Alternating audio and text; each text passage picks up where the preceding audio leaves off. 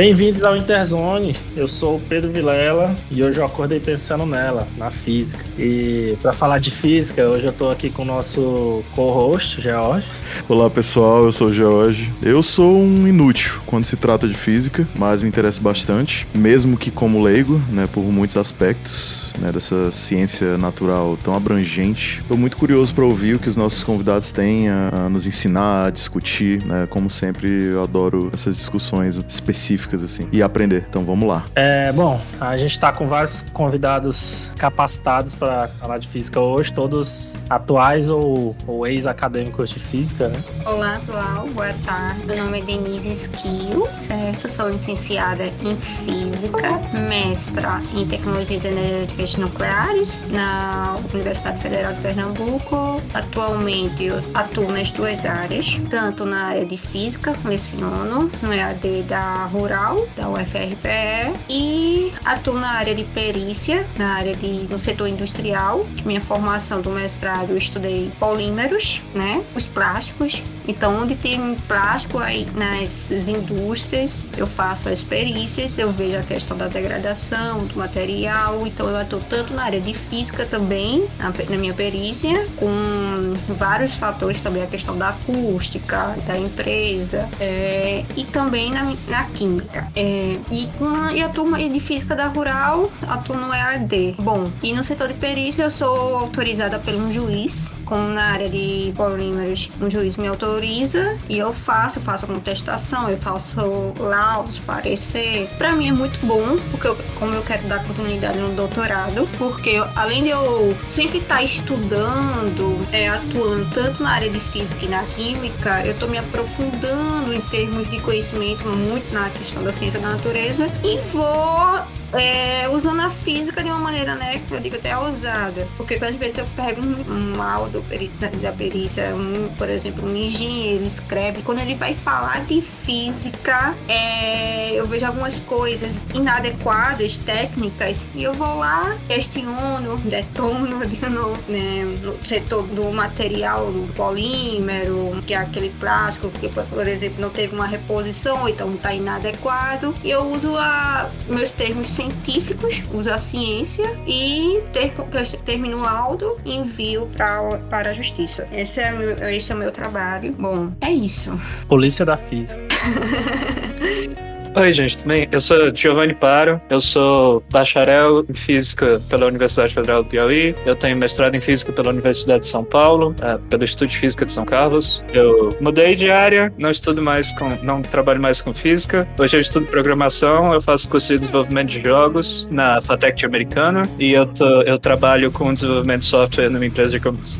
Boa tarde a todos, eu sou Marília Barros, fiz minha graduação na UFRPE, mestrado em Física Aplicada também na UFRPE, né, minha casa, minha segunda casa, costumo chamar, né. Doutorado eu fiz na UFPB, onde eu tive a oportunidade de conhecer o Rafael, terminei meu doutorado lá em Física, terminei o doutorado eu ingressei no substituto aqui na, UFPE, todo o meu estudos é desenvolvido dentro da área de Física, seja ela aplicada ou não, a minha formação é toda em Física, e eu trabalho geralmente com a parte que envolve a teoria do caos, que envolve um pouco da mecânica quântica, um pouco mecânica clássica. Física é tudo, né? A física tá em toda a nossa natureza, ela vem para explicar várias coisas, vários fenômenos. Também avança pro lado da tecnologia, né? Que, que é o estudo do grafeno, vamos, vamos dizer, por exemplo, que o grafeno é um material que está sendo muito estudado. E minha pesquisa também é voltada para o grafeno, que vai ser tentamos aí desenvolver nossos computadores quânticos. É isso. E aí, gente, boa tarde. Sou Rafael, sou formado em bacharel em física pela Universidade Federal do Piauí. Foi lá onde eu conheci o Giovanni. Ah, fiz o mestrado também na Universidade Federal do Piauí. Passei um ano na Federal da Paraíba, onde eu conheci a Marília, no programa de doutorado, e três anos na UNB, em Brasília, onde eu concluí o doutorado. Atualmente, estou é, naquela vida de concurseiro e de vez em quando eu quebro um galho ajudando meus irmão com a parte de sistemas e web design. A minha linha de pesquisa, na, desde o mestrado até o final do doutorado, foi essa questão de simulações, né? estudando exatamente alguns elementos, no caso grafeno, entre outros materiais, só a parte de simulação mesmo, apenas a física computacional. Olá, sou Ramos Paio, eu fiz minha graduação e mestrado na Universidade Federal do Piauí. Ah, o meu mestrado foi na área de da matéria pensada e eu atualmente estou no meu terceiro ano de doutorado na Universidade Federal do Ceará, também na parte da matéria condensada. A minha linha de pesquisa atualmente consiste na parte de física computacional, onde eu estudo propriedades eletrônicas, mecânicas, propriedades físicas e químicas de materiais, seja cristais, sejam cristais ou moléculas, uh, principalmente alótropos de carbono. Atualmente, meu trabalho tá, eu estou focando mais em estruturas tubulares, como os nanotubos de carbono, mas, mas também desenvolvo trabalho paralelos em outros alótropos, grafeno, grafite, fluoreno e etc. Então, antes de mais nada, eu pedi para todo mundo aí que ainda não seguiu o Interzone, que vai seguir lá no Instagram, Interzone Pod, POD de podcast. E eu queria anunciar também, para quem ainda não conhece, que a gente está com um programa novo no YouTube, o nome é Acorde, e o foco é falar de música, né? Desde temas mais bestas e alguns outros mais sérios. Assim. É o canal do YouTube e todos os outros links vocês encontram lá na bio do Instagram. E eu queria dizer também que a gente está voltando hoje, depois de 10 meses é, parados aí, né? Que o último episódio foi lançado na véspera do nascimento do Abel, que é meu filho, e hoje ele está completando 10 meses. Então, Olha aí, basicamente, quase que exatamente 10 meses depois, Estamos aqui gravando de novo. Simbólico, hein? Um tema que eu, que eu já queria gravar há muito, muito tempo mesmo. É, tem gente aqui que eu acho que eu chamei no começo do ano passado. Pra, Foi, eu lembro. De... Pra gravar esse episódio e agora tá dando certo.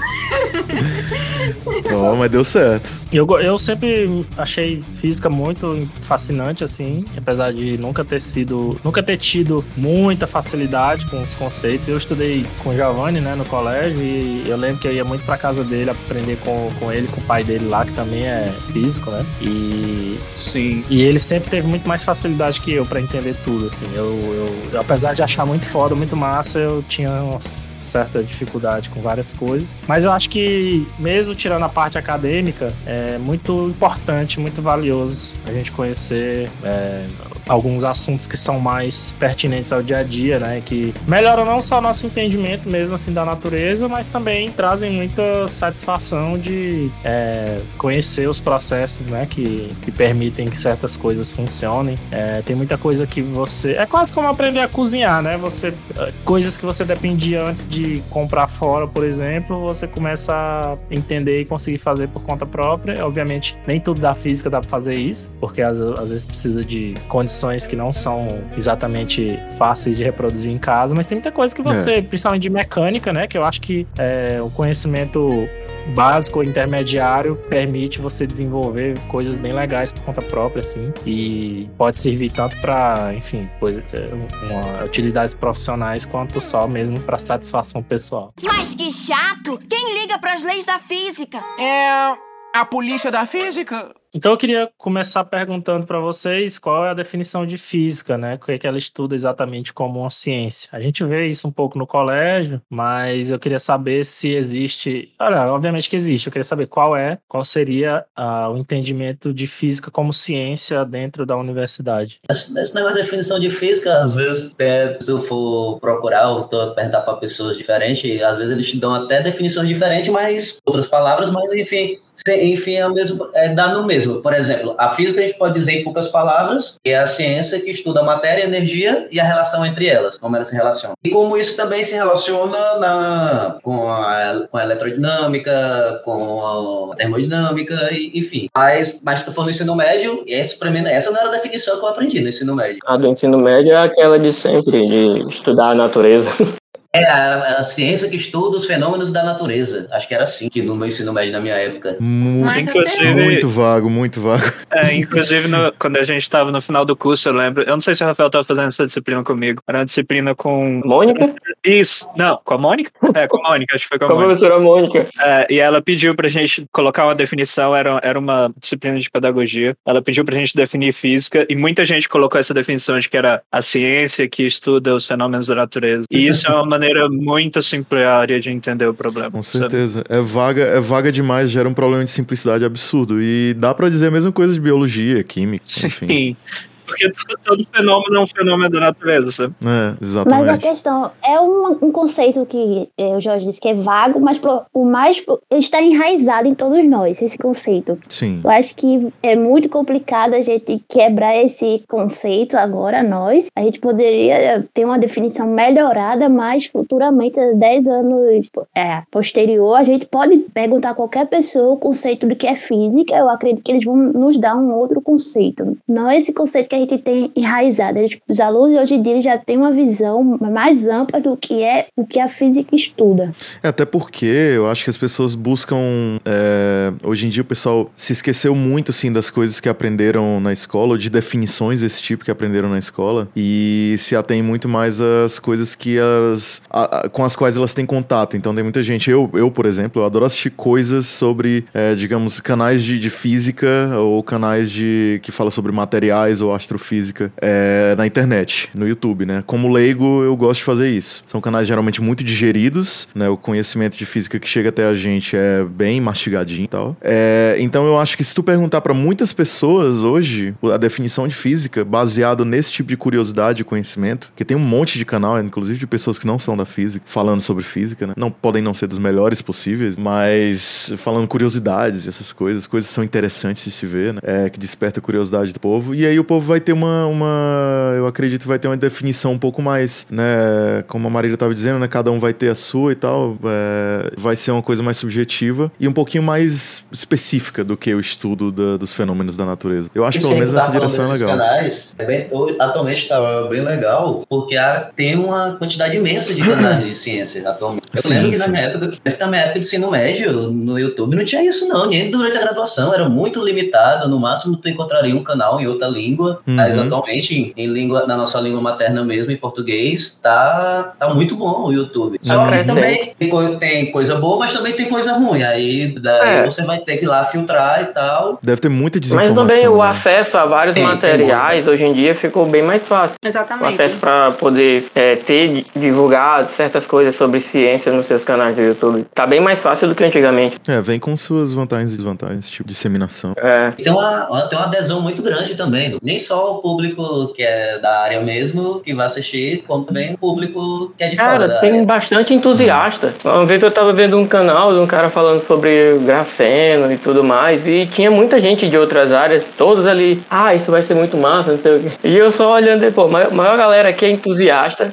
Também a questão da linguagem, propriamente é, trabalhada dentro do contexto de um vídeo dentro do YouTube. Quanto mais uma linguagem simples ele conseguir falar, acho que nem com tantos termos técnicos, ele vai atingir um público maior. Com certeza. Tudo e gira, no final das contas, em torno de, da questão de comunicação. Se o canal tem um processo de comunicação muito bom, muito viável, ele consegue passar aquele conteúdo, como supor, mais complexo para um bocado de pessoas que não tem tanto conhecimento do que aquilo, mas acha curioso e começa a acompanhar. Depois começa um certo tempo ter uma compreensão É, sobre sim, aquilo. sim. Eu acho que isso vale pra, é, pra toda a área, assim, né? Especializada, toda a área de ciências, seja ciências exatas, humanas, de saúde, né? Quando você produz um conteúdo amplo, assim, com uma linguagem mais, é, mais diluída e tal, a tendência é angariar realmente muita, né, muita audiência e tal. É, tu dissemina uma parte básica do conhecimento, pode não ser, tipo, o cenário ideal, né? Às vezes a gente quer uma coisa, a gente não quer que as pessoas tenham um conhecimento só superficial sobre as coisas, mas daí é, vem aquela, né? Você tem que pesar, né? É melhor que não tenha nada ou melhor que sempre, ou, ou é melhor que todo mundo tenha um certo conhecimento básico ali, fundamental. Então dá pra perceber que muitos deles são mastigados e o perigo mora em ter o conhecimento superficial, o perigo mora em não saber distinguir, né? As, as boas fontes das fontes, sei lá, de desinformação. Porque dá pra perceber, até eu que sou leigo, tem canais em que o jeito que o pessoal fala sobre física é muito, eu não sei, eu acho muito infantil, assim, sabe? É, parece aquela aula de química que o professor leva, leva as substâncias, coloca ali, mistura e gera uma nuvem rosa e todo mundo fica, uau! e tal. Mas ninguém entende realmente o propósito daquilo. É só uma coisa para fascinar pelo valor de, de choque, assim, né? E uh, esse tipo de canal eu não costumo me interessar muito, não. Mas, né, eu acho que às vezes é o preço que se paga, né? Por ter muito acesso né, básico à, à área de conhecimento, às áreas. Eu comparando a nossa época de colégio e tal, que as pessoas que não. Ou as pessoas amavam física e iam fazer alguma coisa de exatas, ou então elas não queriam nem ver o nome física na frente. É, eu considero que é melhor ter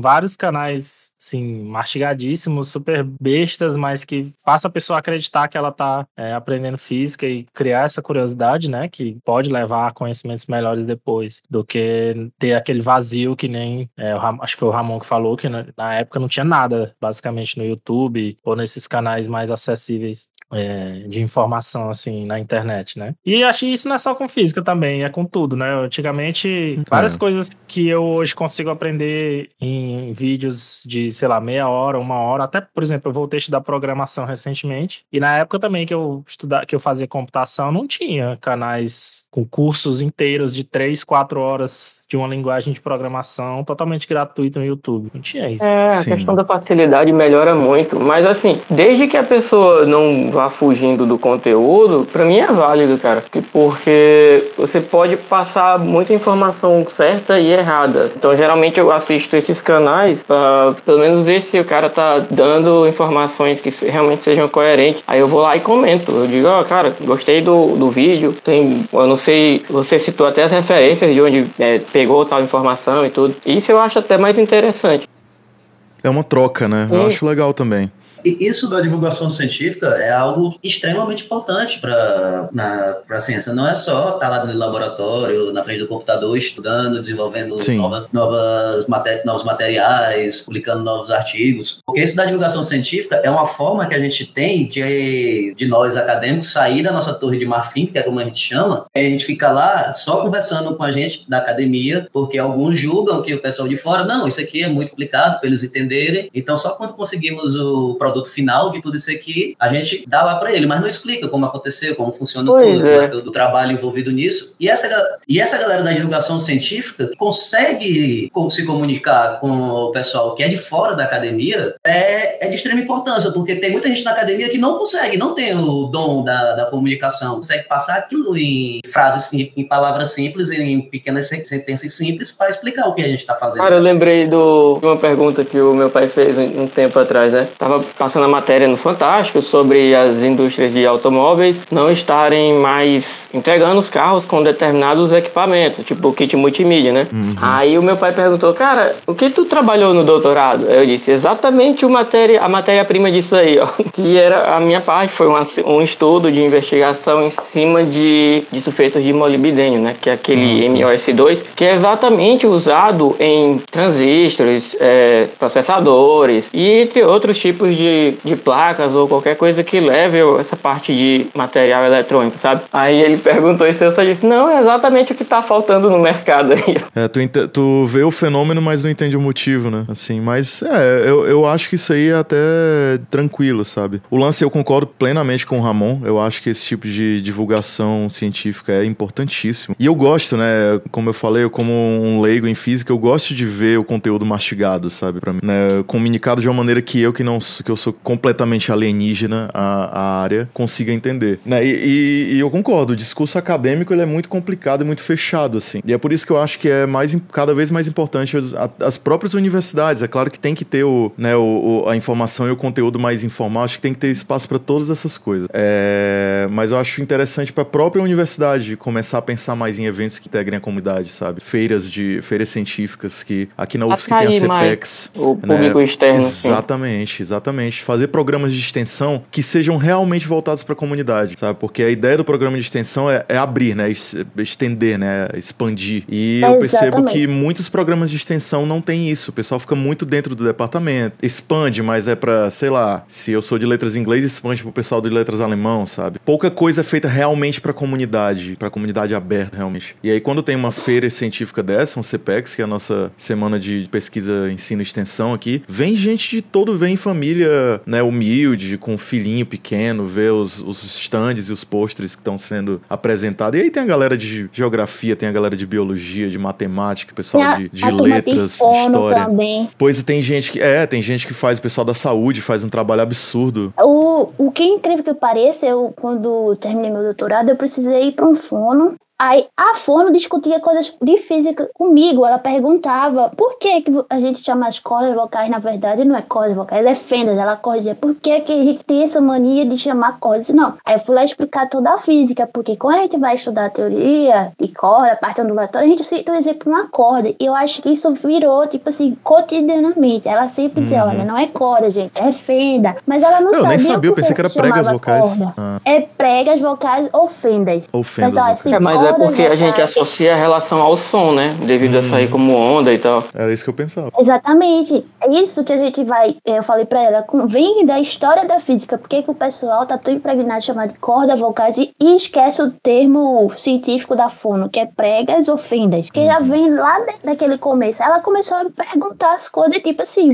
É engraçado, porque não se faz um link entre essas duas áreas. Exatamente. É questão de link. A gente, acho que do ramo da física, quando a gente tem uma oportunidade dessa, a gente tem que ali expandir. Olha, é isso que funciona. Foi, tipo assim, foi altas horas conversando com ela, ela perguntando, fazendo curiosidade sem saber o que é. Tinha um exercício lá que chamava de ressonância. Por que ressonância? Eu fui falar para ela porque tem tudo a ver com som, tem toda uma física ali envolvida. Na verdade, foi um aprendizado mútuo, uma consulta de fono. E a gente tem que aproveitar essa oportunidade e avançar. A gente não tem que ficar com a física só para nós. A gente tem que avançar. O mundo está precisando aí do conhecimento e a gente tem que estar tá liberando esse conhecimento, interdisciplinaridade, não é só física, olha, só de fono, a gente não tem que estar tá montando essas barreiras, esses muros entre uma ciência e outra. É, maravilhoso esse tipo de intercâmbio de conhecimento, eu acho, eu não acho só importante, eu acho que é essencial. Marília, fantástica a sua fala. Não é uma coisa que num departamento de física eles ficam muito medóticos. Apenas a física ali ali. E esquece que a física tá ali em todo, tem todos os lugares onde você. Eu, eu, eu ando assim, eu. Até meu esposo reclama comigo. Não, tu tá, tô pensando na física, né? Até na praia eu tô pensando, entendeu? Porque a física tem em todo canto. E tem a, a questão quando você vai usar ela de uma maneira, né, em outros setores, você tá ampliando seu leque conhecimento, tô aprendendo mais coisas, enfim. Foi fantástico, Marília, a sua fala. É, também tem o problema de que, do jeito que a educação é no Brasil, né, e tá cada vez mais é, complicado em termos de incentivo e tal, é uma sobrecarga enorme para o pessoal que é professor, que é da área, que é pesquisador e tal, além de ter todo o seu trabalho e não ganhar o que deveria por isso, ainda ter esses trabalhos extras e fazer essas traduções e essa comunicação com outras áreas, né? Eu acho que não é um, uma questão questão também só de, entre aspas, esquecer da importância disso e não, não atentar, né, para fazer esses links e essa interdisciplinaridade. É realmente uma falta de projeto mesmo, projeto, projeto no âmbito maior, né? Mas essa questão de tradução de linguagem, assim, realmente é muito importante, porque a linguagem acadêmica, ela é indispensável, obviamente, para o método científico, mas a pessoa que não é, é um cientista, não é um pesquisador, ela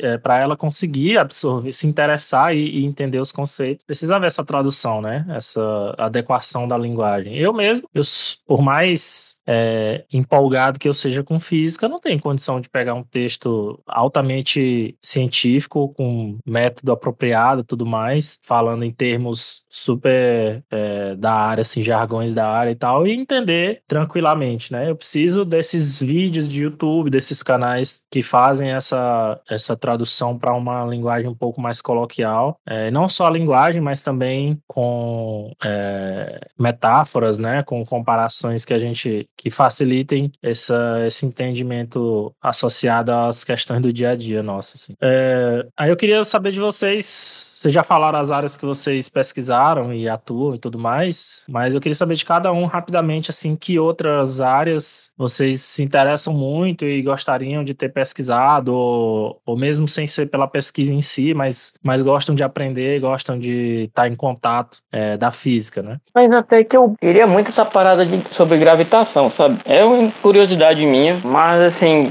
como foge bastante do que eu já tenho o costume de pesquisar, eu deixei ela engavetada. Mas mesmo sem ser academicamente, assim, o que é que tu gosta de aprender? Nem que seja no YouTube mesmo, ou qualquer canal que seja, tipo, o que é que te empolga além da, da, da área que tu pesquisou, assim, dentro da física, o que, é que tu acha foda, assim? Só essa parte mesmo Ah, velho, acho que. Não, então, tem essa questão sobre a, as ondas gravitacionais, que foi exatamente o Nobel que teve no. Se não me engano, foi ano retrasado, eu acho. Ah, outra área que eu acho interessante um pouco é a parte de experimental, exatamente com a galera que mexe muito com laser, sabe? É o que eu acho bonito o laboratório, assim. Eu tinha muita vontade de entrar num laboratório daquele, pesquisar, trabalhar com essa parte é, de- é, que anda em parceria com a minha, já que a minha simulação tem a galera que consegue sintetizar a estrutura. Eu queria ver isso de perto, só que eu deixei para outra vez, assim. Conheço algumas pessoas da experimental, da mesma área que a minha, aí até converso com ele às vezes.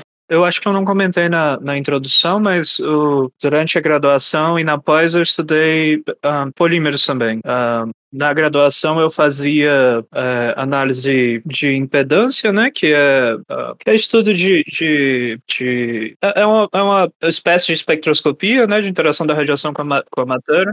E, e no, no, na pós, no mestrado, eu, eu fazia, também estudava polímeros, estudava um polímero específico lá, né? Mas eu estudava também, eu estudei ressonância magnética nuclear. E como você pode usar isso para fazer espectroscopia também, estudar como ah, materiais poliméricos se estruturam em sua forma cristalina, como eles, como é a dinâmica das moléculas e esse tipo de coisa. E então meu trabalho era muito, sempre foi muito eh, experimental, né? Que nem o Rafael falou, eu ia pro laboratório e eu sintetizava, por mais que não fosse a minha área, eu sintetizei um pouco de, de polímeros e media, ia pro laboratório, botava eles no equipamento, media, mudava os parâmetros, media, esse tipo de coisa. E foi isso que eu estudei bastante. E só que eu acho essa essa, essa ah, parte mais teórica fascinante também. Eu acho que isso é algo que ah, fascina a maioria das pessoas. É uma parte muito fácil de você se apegar a essa parte mecânica quântica ou de astrofísica. É, eu acho de- muito foda isso. Astrofísica, cara, meu sonho era ter alguém pra falar horrores de astrofísica aqui hoje. Lá na UFC é uma área bem forte, dá muito lá. Galera lá. Depois, tu vai me arranjar os contatos e a gente vai fazer um programa só sobre astrofísica. Já arrumo. Qualquer coisa eu converso até com algum dos professores lá, que eu conheço, se eles interessam em participar também. Pronto. Sim, mas Ih, continue aí, Buraco. Não, eu só ia falar que eu acho essa, essa parte toda fascinante. Eu acho que é muito fácil você se apegar a isso. E hoje em dia, tipo, quando eu volto pra. ah, que nem eu falei, eu não, não mexo mais com essas coisas diariamente, mas quando eu volto e quero estudar alguma coisa de novo, eu geralmente caio nisso. Tipo, ah, Uhum. ou mecânica quântica, ou ah, as partes que eu tenho menos entendimento, tipo emaranhamento, essas coisas. Ou astrofísica, os efeitos novos que o povo descobre. Eu lembro que, eu não sei se foi ano passado, acho que foi ano passado que estavam comentando muito sobre radiação Hawking, eu não sei se porque ele faleceu, ou, ou- eu não lembro exatamente qual era o contexto, mas eles estavam comentando muito sobre radiação Hawking e, e é fascinante, ah, essas coisas de buraco negro e toda essa parte eu acho legal. É, o massa dessa área toda aí, é, de astrofísica e mecânica quântica e tal, é que é, as grandezas são muito inimagináveis, né? São coisas, assim, muito overwhelming, digamos. Você, eu mesmo, eu, eu gosto muito de assistir vídeos sobre isso, às vezes eu vou, é o que eu assisto antes de dormir, às vezes, pra ir dormir, sabe? Feliz e, inspirado. É, mas ao mesmo tempo dá uma sensação muito, assim, um arrepio, né? Uma, uma- quase um medo. é co- Eu, eu sinto quase como se fosse um medo cósmico, assim, digamos, de de estar de tá tentando imaginar corpos, né? Corpos, é, sei lá como é que chama, é, sei lá, estrelas e, e outros astros, sei lá. Mas São dois extremos, né? Na escala métrica que tu falou aí, parte de planetas e mecânica quântica. Pois é, coisas tão grandes como buraco negros e estrelas e, e, e coisas assim, é, galáxias e tudo mais, que você não consegue. A gente tem até vários vídeos de comparação no YouTube. Ah, vídeo comparativo de todos os buracos negros, não sei o que. Aí vai, começa mostrando um- uma coisa na Terra, aí vai aumentando, aumentando, aumentando. Daqui a pouco nem existe mais a Terra lá no, no vídeo ali, porque ficou tão pequeno, né? Que você não consegue nem ver mais. E... Eu no cérebro da gente não consegue interpretar isso, né? Essas coisas. É, Pois é. Tem até Tudo pequeno. jogo, tem até jogo simulador disso aí, tem aquele Universe Sandbox, né? Que tu tem a- os planetas em escala, as estrelas em escala, e tu pode colocar um do lado do outro pra comparar. Né? Isso é um tipo de curiosidade humana que já vem, né? O pessoal já vem explorando há um tempo. E é engraçado porque, ao mesmo tempo que causa, pelo menos em mim, causa essa sensação de inspiração, de nossa, o universo é muito foda e a física é muito foda e tal. Pô, tomara que descubram coisas novas logo antes, antes de eu morrer pra eu poder ver e coisa do tipo, mas ao mesmo tempo causa uma sensação de uma humildade muito grande, né? De tipo, eu, eu oscilo muito entre, o, o- é, sei lá, o universo é muito massa, mas ao mesmo tempo eu sou muito insignificante e Cara- as- os meus problemas nem, tipo, nem existem, sabe, em comparação com, com as grandezas do universo, assim.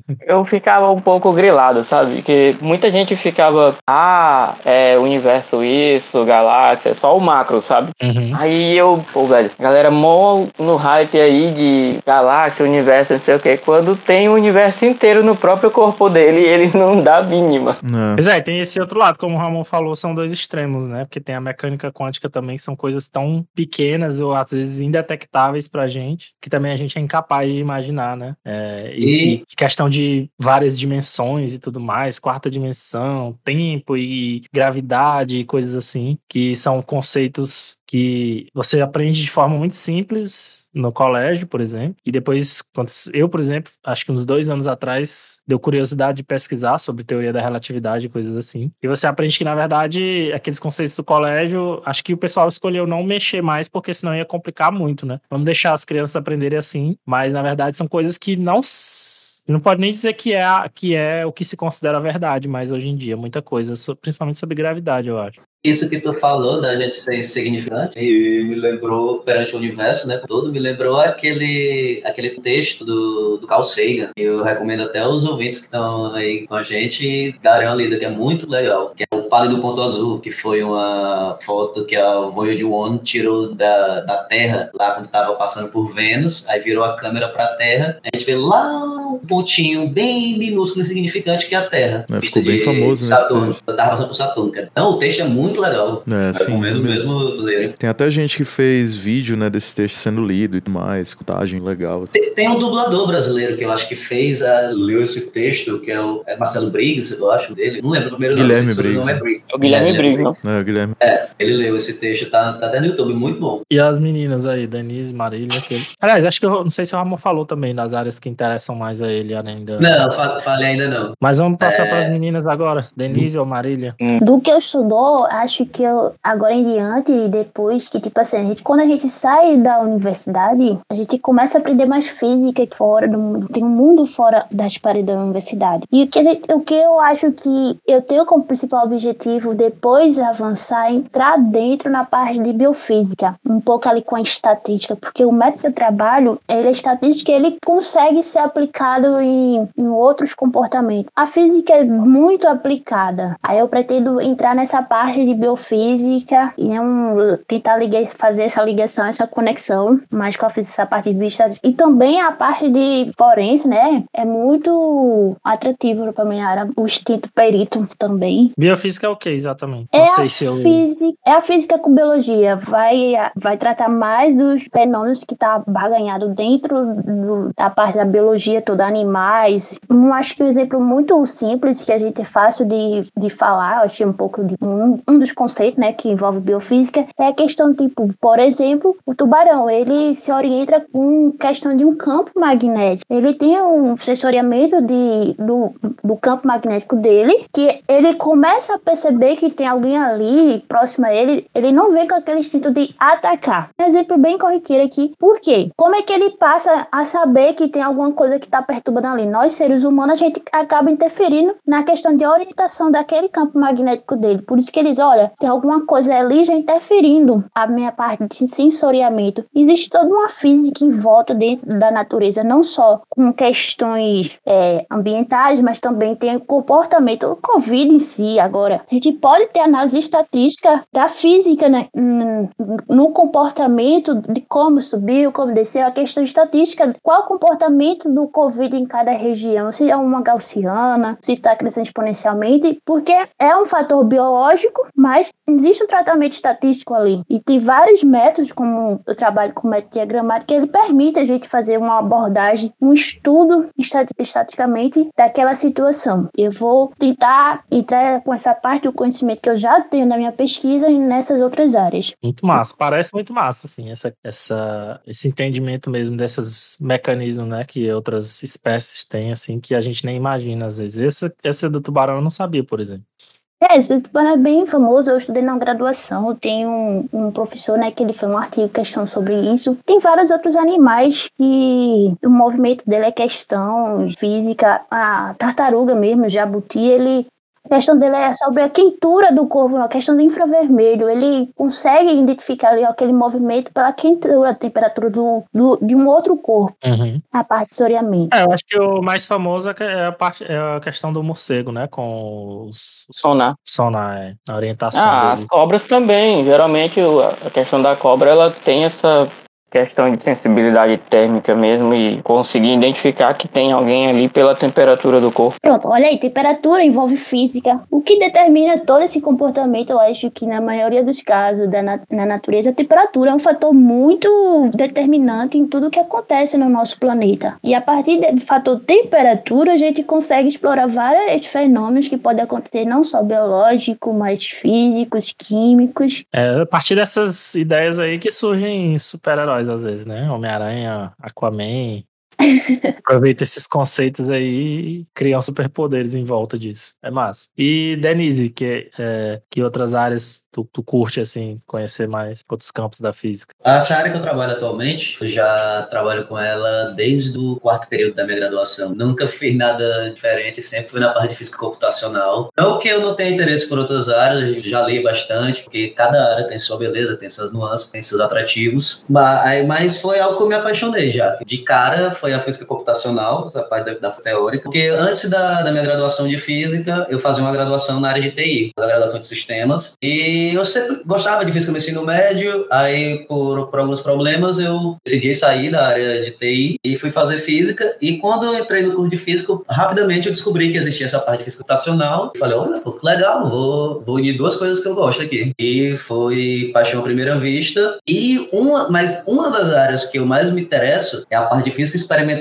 E justamente na física experimental, da, da parte que eu trabalho, que eu desenvolvo a parte teórica, é trabalhar com sólidos sólidos, moléculas, cristais, em condições extremas de pressão, temperatura, ver como esse material se transforma quando submetido a essas condições, analisar as propriedades deles eletrônicas de forma experimental. Porque, queira ou que queira, física é uma ciência experimental, em, em suma. A gente tá observando, né? É, que a gente observa ali no experimento e usamos a teoria para tentar explicar o que a gente está observando ali. E, e como Pai também, da verdade científica é o experimento.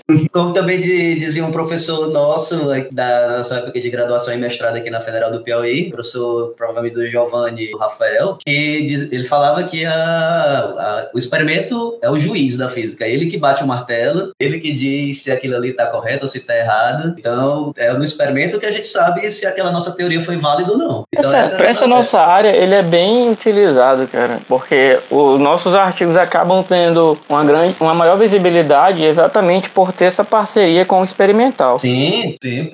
Isso foi um dos motivos que eu, quando eu fui para o UFC, eu meu, meu orientador atualmente, ele é um físico experimental, ele não é um físico teórico. Aí isso me, me proporcionou ter uma maior. estreitar os laços com, a, com físicos experimentais e desenvolver pesquisa em parceria com eles. Porque o físico experimental, quando ele vai fazer lá um experimento, na, na no caso da área que eu e o Rafael trabalhando, ele tá vendo um espectro, ele tá vendo um gráfico ali, ele não sabe o que, está acontecendo ali dentro do experimento, porque é muito pequeno o material. Ele vê um gráfico, ele dá a interpretação dele, o que é que está acontecendo ali naquele gráfico, que ele fez a medida dele, o experimento dele, e aí entra o meu papel como teórico de desenvolver um, uma simulação, um programa que vá tentar explicar o que realmente está acontecendo ali. E, e, é, é, e essa era uma, da, uma das áreas que eu também tenho, acho que atualmente ainda tenho interesse ainda, provavelmente no, um pouco mais no futuro eu vou desenvolver trabalhos na parte experimental, e é isso. Isso tem um pouco a ver também com, com astrofísica, né? Porque, pelo menos eu acho, assim, que essa questão de, de sólidos, né, e cristais, não sei se exatamente, se os termos são exatamente o que eles parecem ser para mim, mas tem muita, muita coisa que, se, que a gente aprende sobre outros planetas e outros e astros e tudo mais, pelas formações é, rochosas e Sim, é, estrutura cristalina em si, né? É, é como, como é que, que tem umas perguntas que muita gente que não é da área faz, né? Mas como é que vocês sabem que lá em Vênus é formado por gás tal, gás tal, rocha tal? Nunca foram lá até então antes. E antes já sabiam. Ou então o planeta que está fora do nosso sistema solar, a gente sabe um pouco que ele é feito. É que é, que é o que também os físicos experimentais usam, que é a espectroscopia. A, a gente aponta um telescópio com um espectrômetro acoplado nele quando a gente aponta para aquele planeta, vai vir um gráfico, um espectro. Uhum. E, e, cada elemento químico tem a sua assinatura, é a digital dele. Então a gente sabe uhum. justamente de que é composto um planeta a anos-luzes de distância, só vendo o espectro, só o gráfico. Ó, ali carbono, também tem, sei lá, argônio, tem. Só pelo espectro a gente sabe, porque cada elemento químico na natureza tem a sua assinatura. Ele é, a assinatura dele é única, é como se fosse nossa impressão digital. Eu acho que talvez seja interessante um pouco, já que todo mundo aqui trabalha um pouco com isso, definir o que é espectro espectroscopia. Talvez muita gente não entenda. Mas é só é o que o Ramon definiu como física, na verdade. É o estudo da radiação com a matéria. Né? Em todos os seus, uhum. os seu, todos os diferentes, o, o, que a gente classifica como diferentes patamares de frequência, né? Tipo radiação de, de em raio-x, em, em no visível, no ultravioleta e todo esse tipo de coisa. Uhum. É, eu, eu até falando, falou em Vênus, eu tava vendo um, um vídeo uns meses atrás aí, justamente é, com curiosidades, né, sobre Vênus, assim. E que, que é tipo um, é como se fosse, sei lá, o planeta mais tóxico, mais mortal do sistema solar, alguma coisa do tipo assim. É, é, o, pior, é o pior lugar pra você passar um final de semana lá. Não, não é muito aconselhável, não. Porque tem, tem, a galera acha, muita gente acha que o, o, planeta mais quente do nosso sistema solar é Mercúrio, é Mercúrio né? Tá, tá mais próximo do Sol. Uhum. Mas, na, mas na verdade é Vênus, né, em certas épocas do ano, por causa do efeito estufa, né? A atmosfera uhum. é, é, super densa e acaba esquentando ali dentro ali, atingindo temperatura altíssima. Eu não sei de precisar os valores da temperatura, mas são bem mais altas que Mercúrio. E também, além disso, como a atmosfera é bem densa por causa dos gases que estão suspensos ali, isso causa também uma pressão absurda lá dentro de Vênus. Ou então, então se tu for para Vênus, ou tu vai morrer queimado ou tu vai morrer esmagado. Aí tem essas opções opções para tu escolher. Ou lá. dois, né? Os dois. Ou os dois. É, ou dois.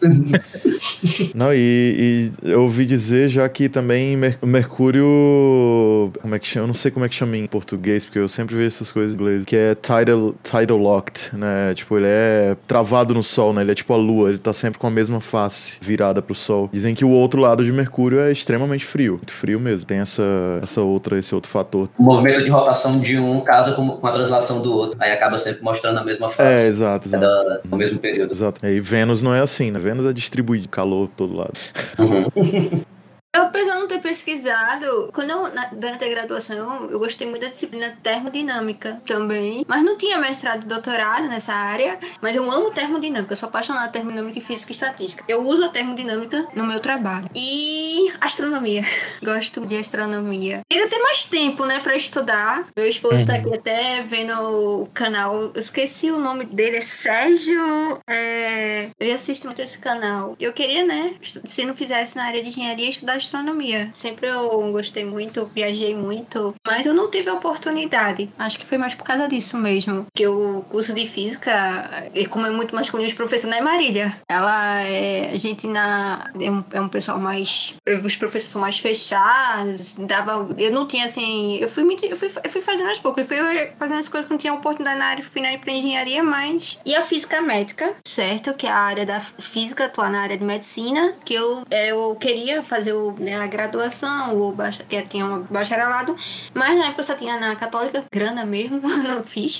E, e ou no, em Sergipe, eu acho que é no curso de física médica, ou no, também que tem lá, na, UF, na Universidade Federal lá de Sergipe. Então foi essas áreas que me interessou estudar na, fora do meu ramo, né, que eu tô hoje, na área de polímeros, uhum. foi a área de astronomia e física médica. Eu acho que termodinâmica, né, que tu falou primeiro tá aí, tá aí também, também, é uma das áreas que tem mais a ver, digamos assim, com os nossos nossas atividades diárias, né? Eu acho que talvez seja uma das áreas que pudesse despertar mais interesse em, em, todo, em todas as pessoas, né? Que se, se elas tivessem a oportunidade, digamos assim, de, de conhecer mais e tal. Porque literalmente tudo que a gente faz, de tudo que a gente lida, é, processos de, de, de preparo de comida, é, o calor, o frio, enfim, funcionamento de automóveis e tal, assim, acho que a termodinâmica tá em quase tudo, né, que a gente faz no dia a dia. Mas que chato! Quem liga para as leis da física? É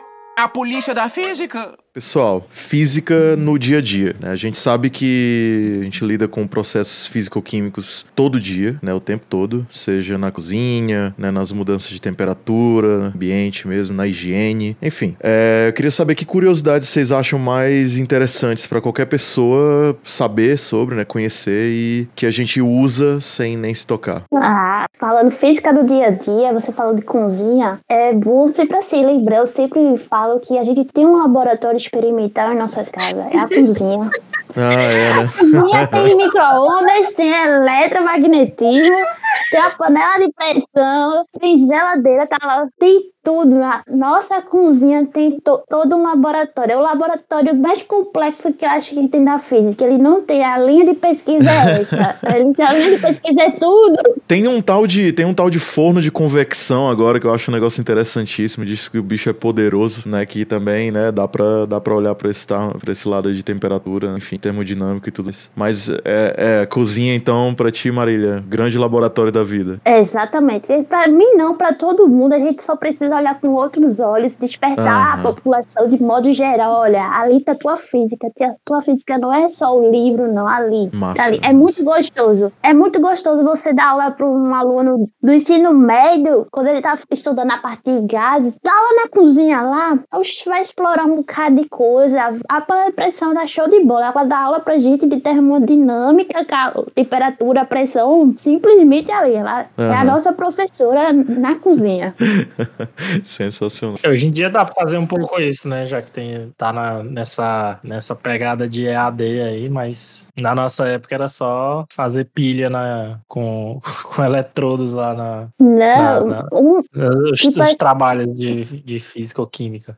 Não, e, e eu vou dizer mais, eu, tipo assim, pra gente falar de é, corpo rígido, um exemplo que eu dei muito na minha é, disciplina quando eu dei física geral 1, um exemplo de corpo rígido, o ovo, gente. A gente consegue diferenciar o ovo cozido do não cozido, eles estando longe assim um do outro, só olhando, a gente não consegue. Não. À medida que a gente é, cozinha aquele ovo, ele desce todo. Ele se torna o quê? A gente pode analisar fisicamente ele do ponto de vista, ele como fosse um corpo rígido, aqui tá tudo concentrado. Ali uhum. tudo vai girar um, como fosse um, um bloco só. Que é quando ele não tá cozido, ele tem aquela concentração mais de um lado do que do outro. A gente só visualizando, a gente não consegue distinguir quem é o, o ovo cozido ou não. É show Show de bola. Cozinha dá pra dar aula de física. Um, dois, três, dá tudo. Aquele exemplo simples, que é o do, da porta que abre e fecha no shopping, em qualquer outro lugar, uhum. que surgiu em cima de estudos de efeito fotoelétrico. Uh, cada a porta, é, o seu corpo emite uma onda, o sensor na porta detecta, ela abre, por aí por diante. Uhum. Questões de acidentes também, veículos, essas coisas. Uma vez um amigo chegou para mim perguntando sobre essa parte de, de estudos da física, no caso que aconteceu com lá de onde ele trabalha, né? Que ele disse que uma moto moto caiu de um determinado penhasco ali, ele estava perguntando algumas coisas e queria saber é, qual o, como foi o impacto que o, o piloto teve na hora que ele caiu junto com, esse, com o veículo. Aí eu falei para ele que era uma relação de você, é, do ponto de vista básico, era você fazer cálculos de momento, sabe? Hum. Colisões, momentos, essas coisas. É, tem muito. Queria até saber, tu falou de acidentes aí, a, a, a contribuição, né? Que a, ou melhor, né? O envolvimento da física em questões de de, é, de perícia e tudo mais, investigação, isso pode impactar? Ah, então, a questão da perícia, ela,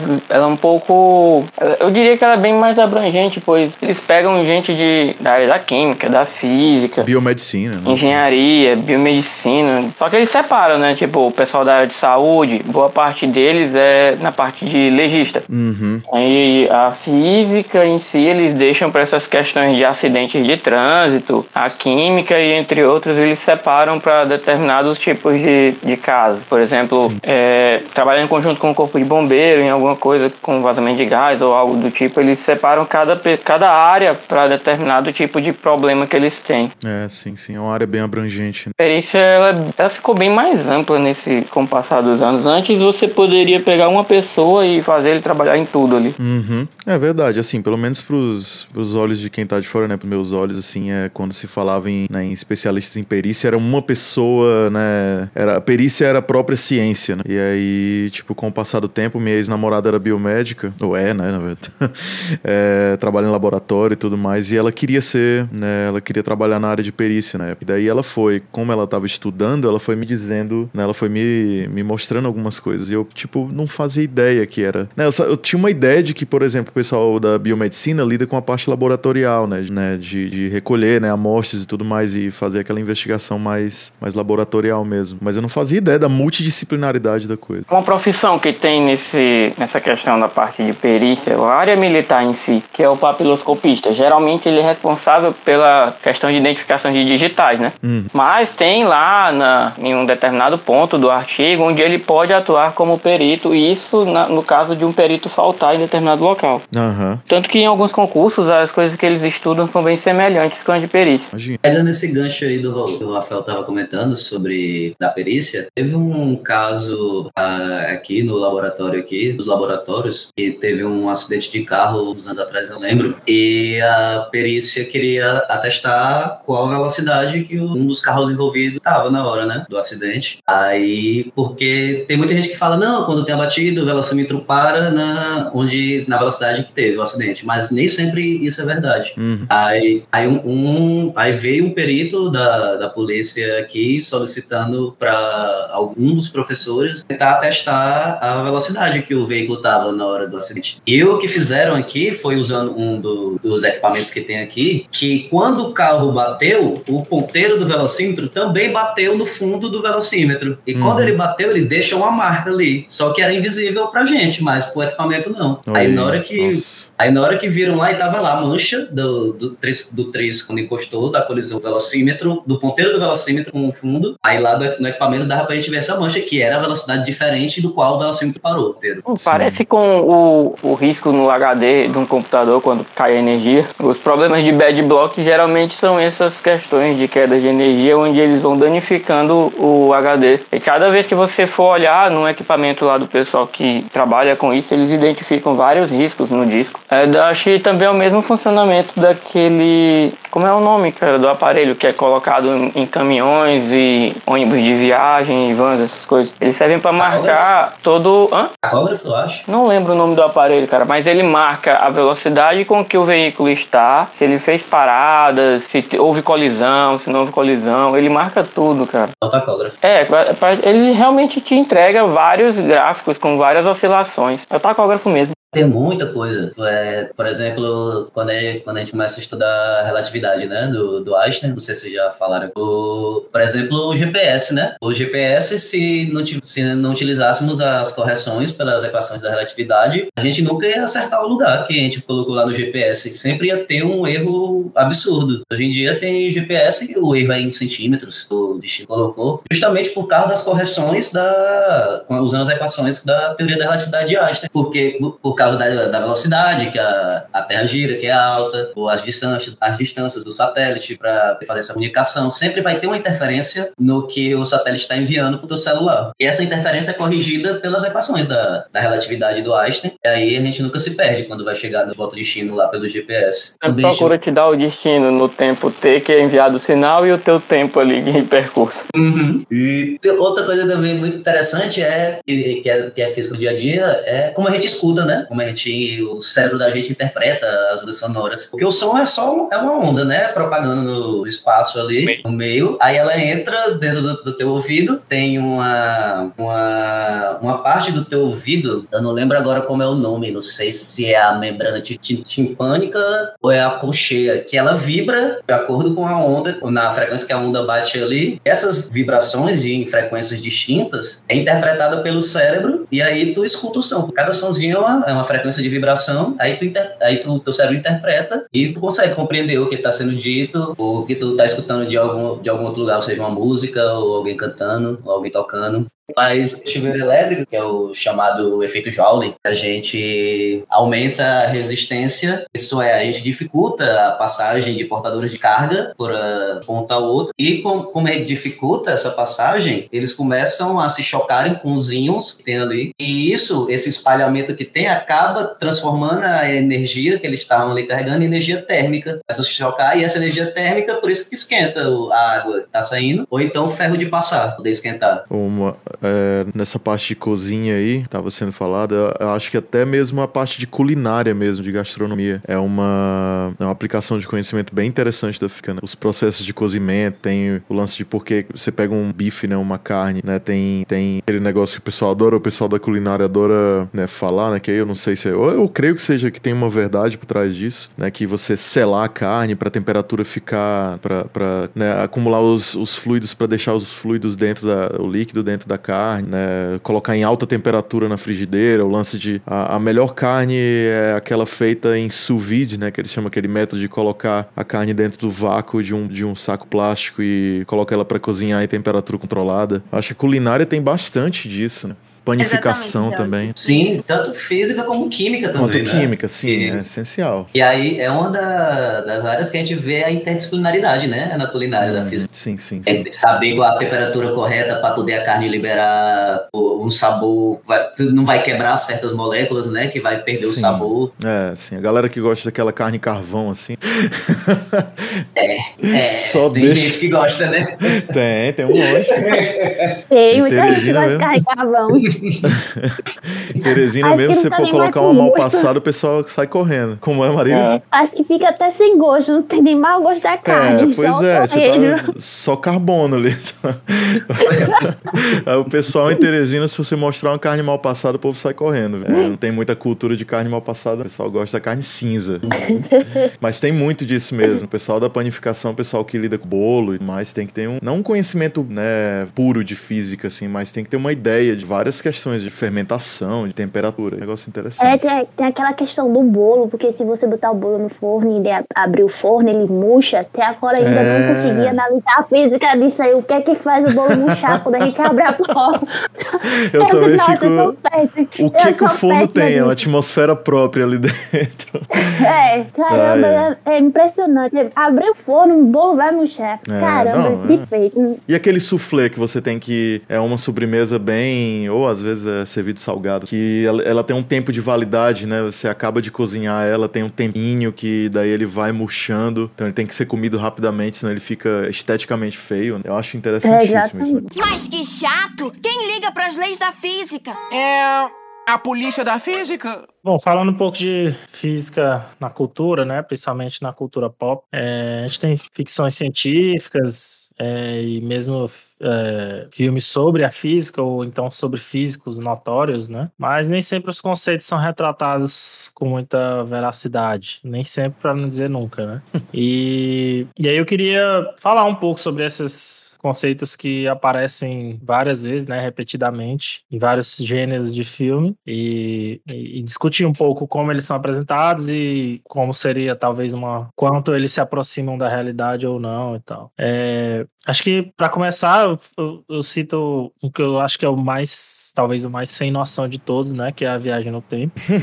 Teleposta, É, né? É, tem o teletransporte também, né? Mas eu acho que viagem no tempo é ainda mais batido, talvez, mais utilizado, não sei. É quase um subgênero em si, por si só, né? É, de ficção científica. É, a de sobre viagem no tempo hum, é algo, digamos assim, da forma que a gente vê em filmes, não, não dá. Não tem- dá. Não rola, não dá, não tem como. Seria muito interessante, mas não dá. Mas isso tem um pezinho na, na ciência por causa da relatividade, né, do Einstein. É. Uhum. Porque, na, fazendo um resumo básico, O que que a gente aprende no colégio, realmente quando vai ver matemática, é que a gente vive num universo com três dimensões, né? Três dimensões espaciais. Porém, quando a gente começa a estudar a relatividade, a existe uma outra quarta dimensão, que é o tempo, uma dimensão temporal. Então, é um universo com quatro dimensões. No que a relatividade diz, na, na teoria antes, que já foi comprovada no, quando a, a nossa tecnologia avançou para fazer experimentos com sensibilidade suficiente para poder atestar isso, é que quanto mais rápido nós viajamos, mais devagar o tempo passa, para quem está viajando mais rápido. Porém, vamos para ter algum efeito assim, vamos supor que vamos voltar para o passado um tempo, a gente teria que atingir velocidades absurdas, mas a, a velocidades que ultrapassaria a velocidade da luz. E um dos postulados da relatividade é que nada é mais rápido que a velocidade da luz. Esse é um limite da velocidade. Então, se seguir isso, viagem no tempo igual filme, não, não dá. Mas é,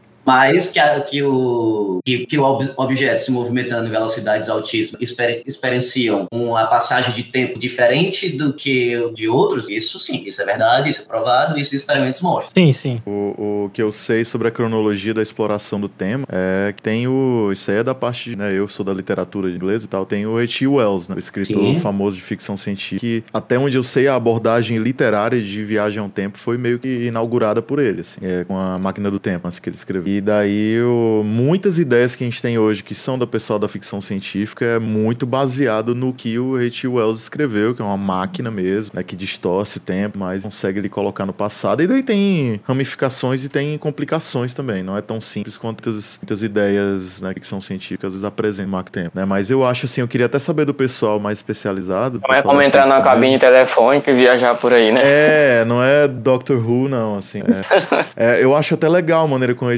Wells explora Mac Tempo. É, é bem bacaninha, assim. Mas, assim, o, o- eu queria saber do, de, de vocês, assim, é, o que, que vocês acham do Interestelar? Porque pra muita gente leiga, aquele filme foi meio que um, né, olha, tão, tem, lançaram até um livro, porque teve um consultor que é astrofísico e mais. E... Acho que é o Kip Thorne. Hã? Acho que era até o Kip Thorne, que acho que era consultor. É, exa- Ele é ele mesmo, é ele mesmo, é o Kip Ele Thorne é, mesmo. ele, é, ele é lá da Caltech, ele é consultor e praticamente quase todo de ficção científica ele é chamado para ser consultor. É, já ganhou o nome, né? Queria saber o que, que vocês Uhum. acham da verossimilhança, assim, do, de como a viagem no tempo é explorada no Interestelar, porque eles se, se, va- se valeram muito desse, desse aspecto da relatividade e gravidade. É, eu ia, eu ia comentar isso quando o Ramon falou, que, tipo, o importante de relatividade geral, né, que é essa ideia do, do, do espaço-tempo e tal, do Einstein que ele pôs, é que, as é, que é, é uma entidade comum, né, o espaço-tempo. Então, quando você... O que eles abordaram em Interestelar é justamente esse aspecto de que é, quando você está se deslocando pelo espaço com velocidades muito altas, né, a, a sua percepção de tempo muda, mas que é, quando você está próximo de espacialmente próximo, né, de, de, de um objeto que, que tenha alta gravidade, né, de uma estrela ou de um buraco negro e tal, também a sua percepção de tempo também muda, Uhum. sabe? É, é essa interconectividade do espaço com o tempo que define ah, o que é realmente interessante de relatividade geral. O, o Inter- o Interestelar, foi, é, antes da gente falar disso, na minha opinião, é o filme mais injustiçado que existe na face da Terra do Oscar. Eu também acho. Porque aquele porque aquele Um filme doze. merecia muito mais, mas enfim, aconteceu. Não, eu acho que não só injustiçado no Oscar, assim, mas em geral, a imagem que ele teve, eu não acho que foi muito. Filme bem melhor do que o pessoal, mas pode falar. É, Agora, aqueles conceitos ali interestelar, eles são. Alguns são bem sólidos mesmo. Tem, tem lá na teoria, não tem na prática, obviamente, mas na, na teoria tá lá. É possível. Por exemplo, a questão da viagem do tempo do interestelar.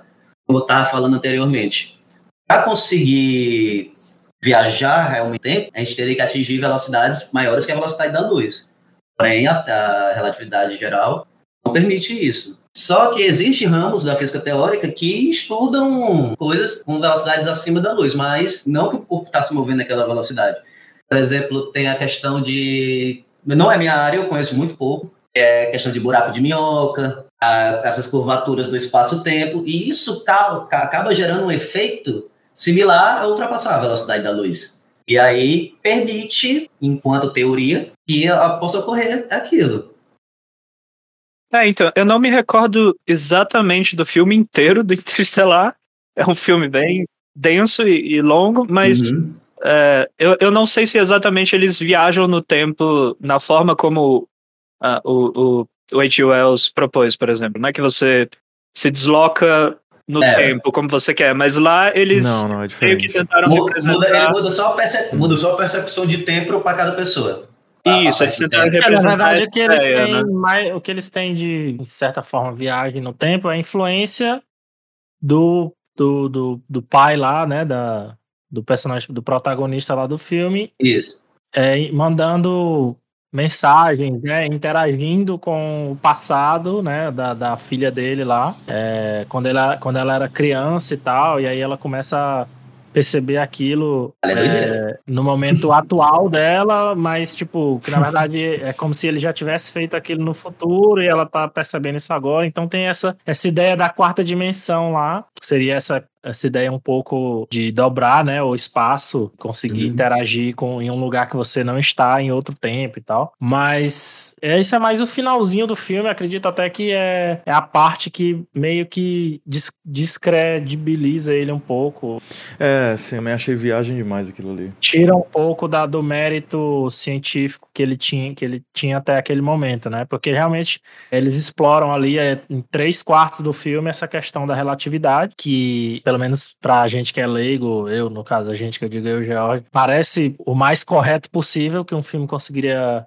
representar e ainda ser uma obra, né, ficção assim, que tem até aquele, aquele aquela imagem muito foda lá do buraco negro, dobrando a luz e tal É, sim. muito impressionante o filme até, até ali, com e toda essa parte do tempo passar diferente, isso cria vários problemas lá na história e tal, mas chega no final eles dão aquela, é tipo assim, Resolvida, né? esqueceu de acabar, sabe? Continuou, foi levando, é, exagerou um pouco, né? Perdeu um pouco a hora de parar, assim, e chegou nessa parte que além de ser meio piegas, assim, porque já vira uma coisa altamente emocional também, com a dele, com a filha dele lá, é, e se torna um, um final de filme um pouco mais genérico, né? E também trazendo esses conceitos aí de influenciar o passado e tal. É como o pessoal chama lá na, na Federal do Ceará, da Física. Diz que esticou demais o, a baladeira. É, não, de fato. E assim, ó, é, eu concordo com o Pedro. Eu não acho que o filme. Não, eu acho que nenhum filme de ficção, nenhuma obra de ficção tem nenhum compromisso com a realidade, né? É, Eu também acredito nisso. É, é- tem, um, tem um termo pra isso, né? Que é a suspensão da descrença. É, exato.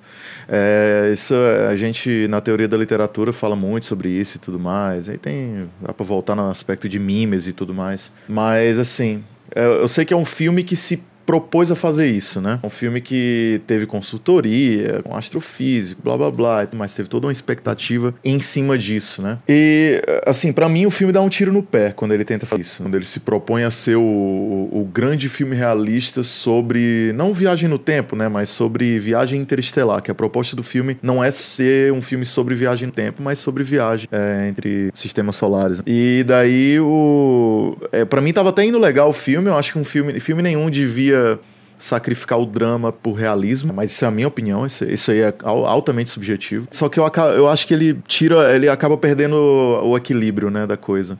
Porque ele propõe ali um equilíbrio legal entre realismo e drama, e depois de um tempo ele só pega o realismo, amassa, joga na cesta de lixo e foda-se, né? Vamos só drama agora. e aí, pra mim, para mim é uma questão de tudo equilíbrio, né? Você o, o lance começa a ficar meio viagem, até pra quem não entende de física, quando ele começa a entrar naquele, quando ele entra no buraco negro, e aí tem toda a teoria, né, de espaguetificação e mais, quando você entra no horizonte, não sei se em português é horizonte de evento, né, que é o É, é horizonte de eventos. é, que é a, a, né, a área ali, você, você tá ali na órbita. do- E aí, quando ele entra realmente no buraco negro, aí o buraco negro se torna um lance meio realidade virtual, assim, cheio de coisas do teu lado. E aí, pra mim, é basicamente, aquilo ali é basicamente mitologia.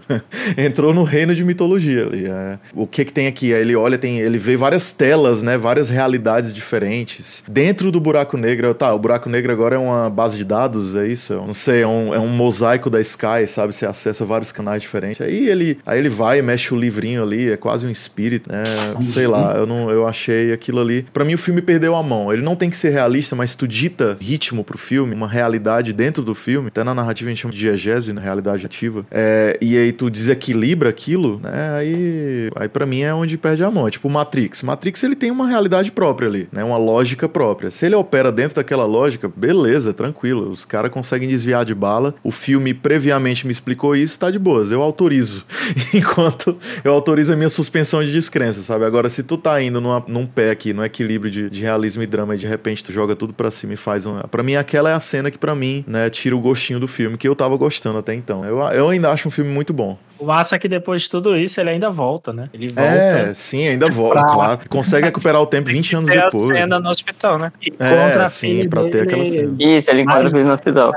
Super velha já, Sim. bem mais velha que ele. É uma probabilidade 0.0001 daquilo ali É, dele ele tipo, voltar. ensinou a filha dele a salvar a humanidade naquele Uhum. momento ali no buraco negro e depois ainda voltou pra curtir a, a vida com a, com a galera que conseguiu escapar. hein? É, pra ser poético. Pois é um é. negócio poético, assim. Enfim, Mas o, assim, o, é, dramalhão pra, é... mim, pra mim ainda vale muito o filme, é muito Também bom acho, de também assistir, assim, ele é muito bonito, né? É muito impressionante visualmente também. Ele é. Tanto a é. parte do buraco negro, a parte do planeta lá que tinha as ondas gigantes, né? Planeta Toda aquela- oceânico, né? Sim, aquilo, sim. aquilo ocorre, por sinal. Tipo, Uhum. em- Sim, sim. nas luas de Júpiter, por exemplo. Ah, Júpiter é tão massivo que ah, cria essas ondas na- na- no próprio solo das luas. É, Júpiter é, não tem pouca que- lua, não. Eu acho que, assim, eles pelo menos utilizaram bem esse- essa parte do orçamento para efeitos visuais, né? Essa parte ficou bem satisfatória, assim, para quem é fã de física e, e de coi- essas coisas interestelares, assim. É, deu para ver muita coisa massa, né? É o tipo de coisa que você pega a parte boa e aceita a parte ruim, né? É, você você vive com aquilo, né? Não, pois é, eu reclamei, pra- eu reclamei bastante aqui, mas no fim das contas eu acho um filme bom. Acho um filme muito é o bom, cara na que xinga, xinga, xinga, escreve É. textão, falando mal e dá 4,5 de 5 estrelas. Aham, é.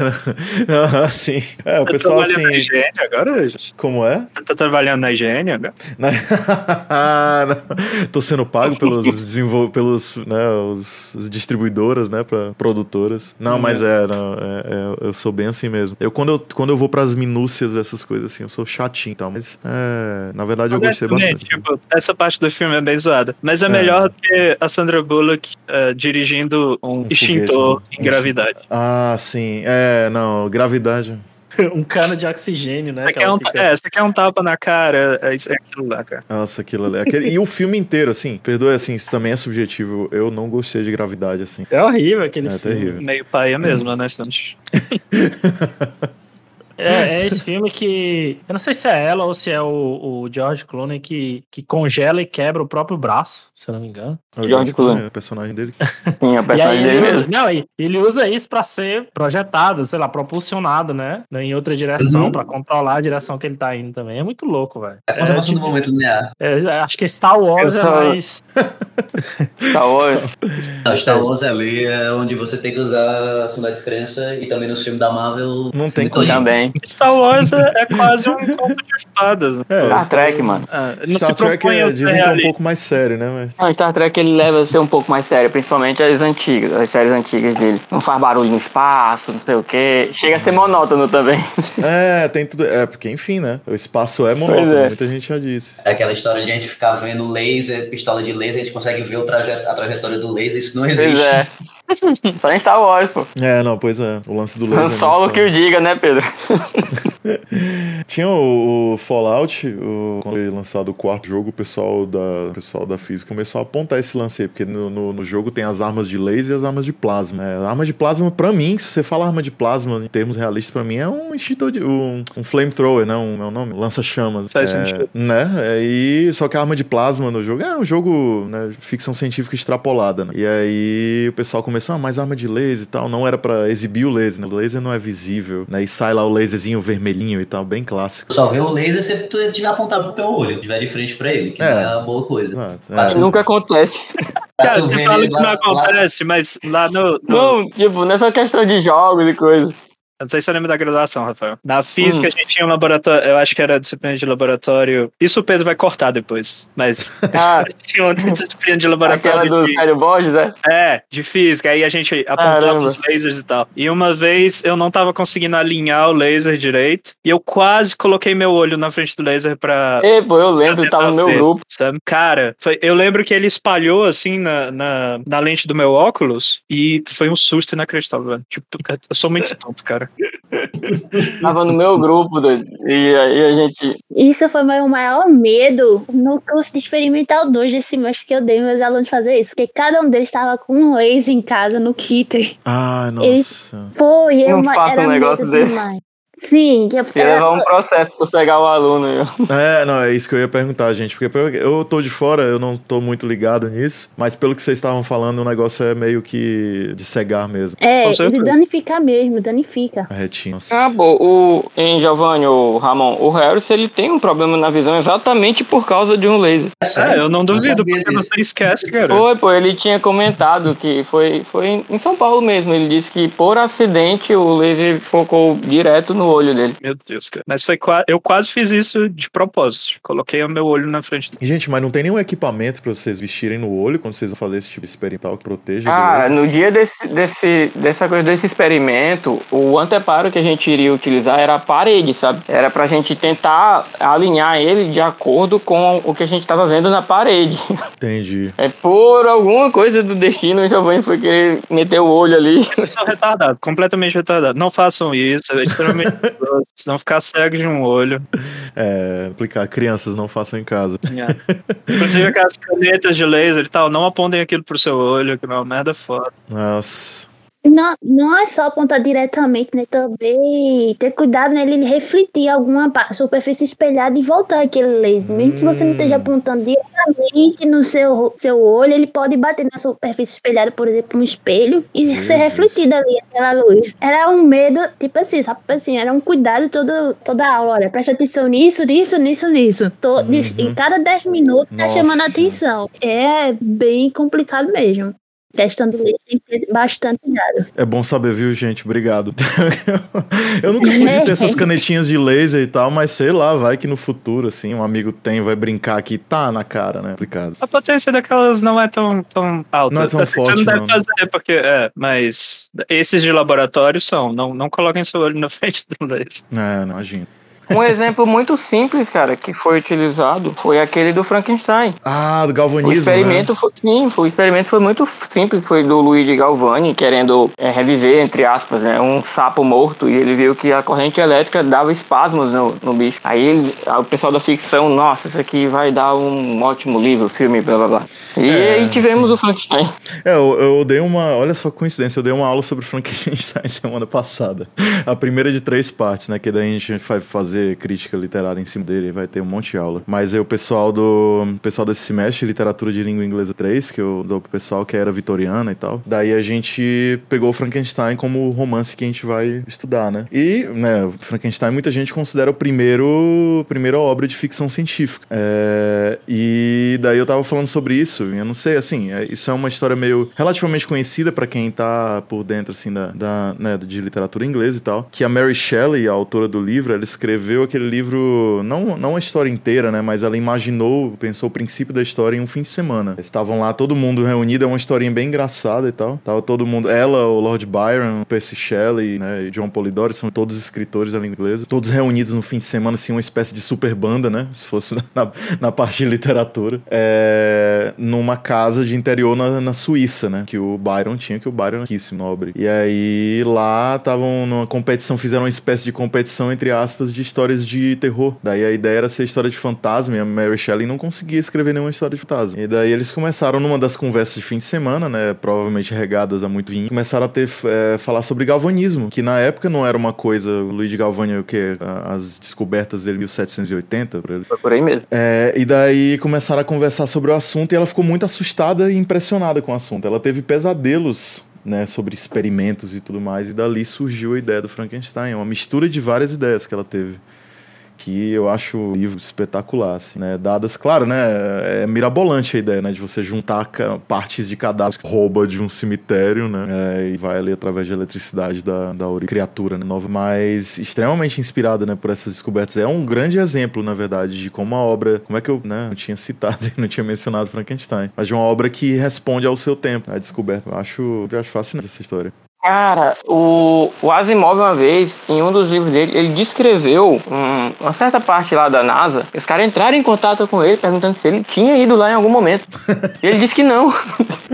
Mas Asimov era um entusiasta, né? Um escritor extremamente por dentro dos assuntos que ele escreveu. Ele era cientista, ele, ele, era- ele tinha formação em algo assim, né? Não era só escritor. Acho que era da química ou, É. ou alguma coisa parecida. Mas É, físico ele não era, não. Mas enfim, ele. Asimov é um nome absurdo de ficção científica. E eu acho massa porque, assim, às vezes o pessoal esquece que fi- ficção científica, às vezes o termo é usado em intercâmbio com ficção especulativa. né? E eu acho que ficção especulativa é um nome tão melhor, sabe? Porque daí você envolve não só ficção científica, você envolve fantasia, você envolve horror, né? Enfim, ficção distópica, que daí tu lida com especulações não só sobre ciência, mas sobre sociedade, que eu acho que é igualmente fascinante, assim. É, a especulação, eu acho, é uma parte importantíssima da, da, da nossa imaginação, assim. É, pode estar errado como foi, é esse, o, como eu tinha falado antes, é o descompromisso que a, que a ficção, que a literatura, que o cinema, né, videogame, qualquer que seja a ficção, tem com a realidade, né? Você tem espaço pra brincar com possibilidades. E aí, de vez em quando, surge uma ideia absurdamente, né, tão absurda que é interessante, né? Daqui a pouco vai e se torna realidade. Não no reino da ficção, mas Da Vinci tinha um lance lá do helicóptero e mais, que ele era um polímata, né, Desenhou o modelo e tudo. É, sim, sim. Júlio Verne tem altas, né, altas ficções aí das várias narrativas dele, coisa que depois se tornaram realidade. Então, Submarino, né?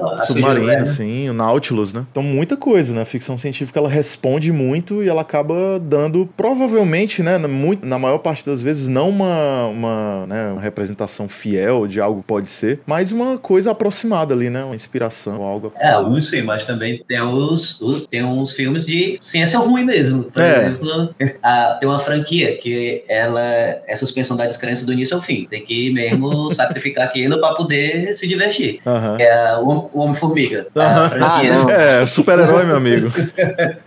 A Marvel tá cheia. Mano, né, já basta o Hulk, velho. Já É, basta o. Hulk. O cara é bombardeado com, com. O pessoal que estuda radioatividade aí, viu? Física nuclear deve se contorcer todo quando vê filme da Marvel, viu? Porque o negócio é exagerado. Cara, Star Trek também fazia muito uso de teletransporte. Eu ficava É. assim, nossa, deve ser muito fácil. Não vai nessa. Vai ver a energia pra fazer isso aí. É por isso que eu falei, eu tava falando lá no comecinho que eu acho viagem no tempo menos absurdo do que teletransporte, cara. Porque viagem no tempo, se você olhar de certas perspectivas, é um negócio existe, certo? Você pode viajar no tempo, na- no campo da física teórica você pode, né? Não da maneira como ficção científica É, o, tradicionalmente o, imp- o desenvolveu. mas- seria você ultrapassar a velocidade da luz. Beleza, É, seria o impasse. exatamente, exatamente. Mas assim, Teletransporte teletransporte, é absurdo. velho, a quantidade de energia pra você fazer, para você pelo menos, vamos dizer assim, tele- teletransportar uma melancia, mano, é, É. muito grande.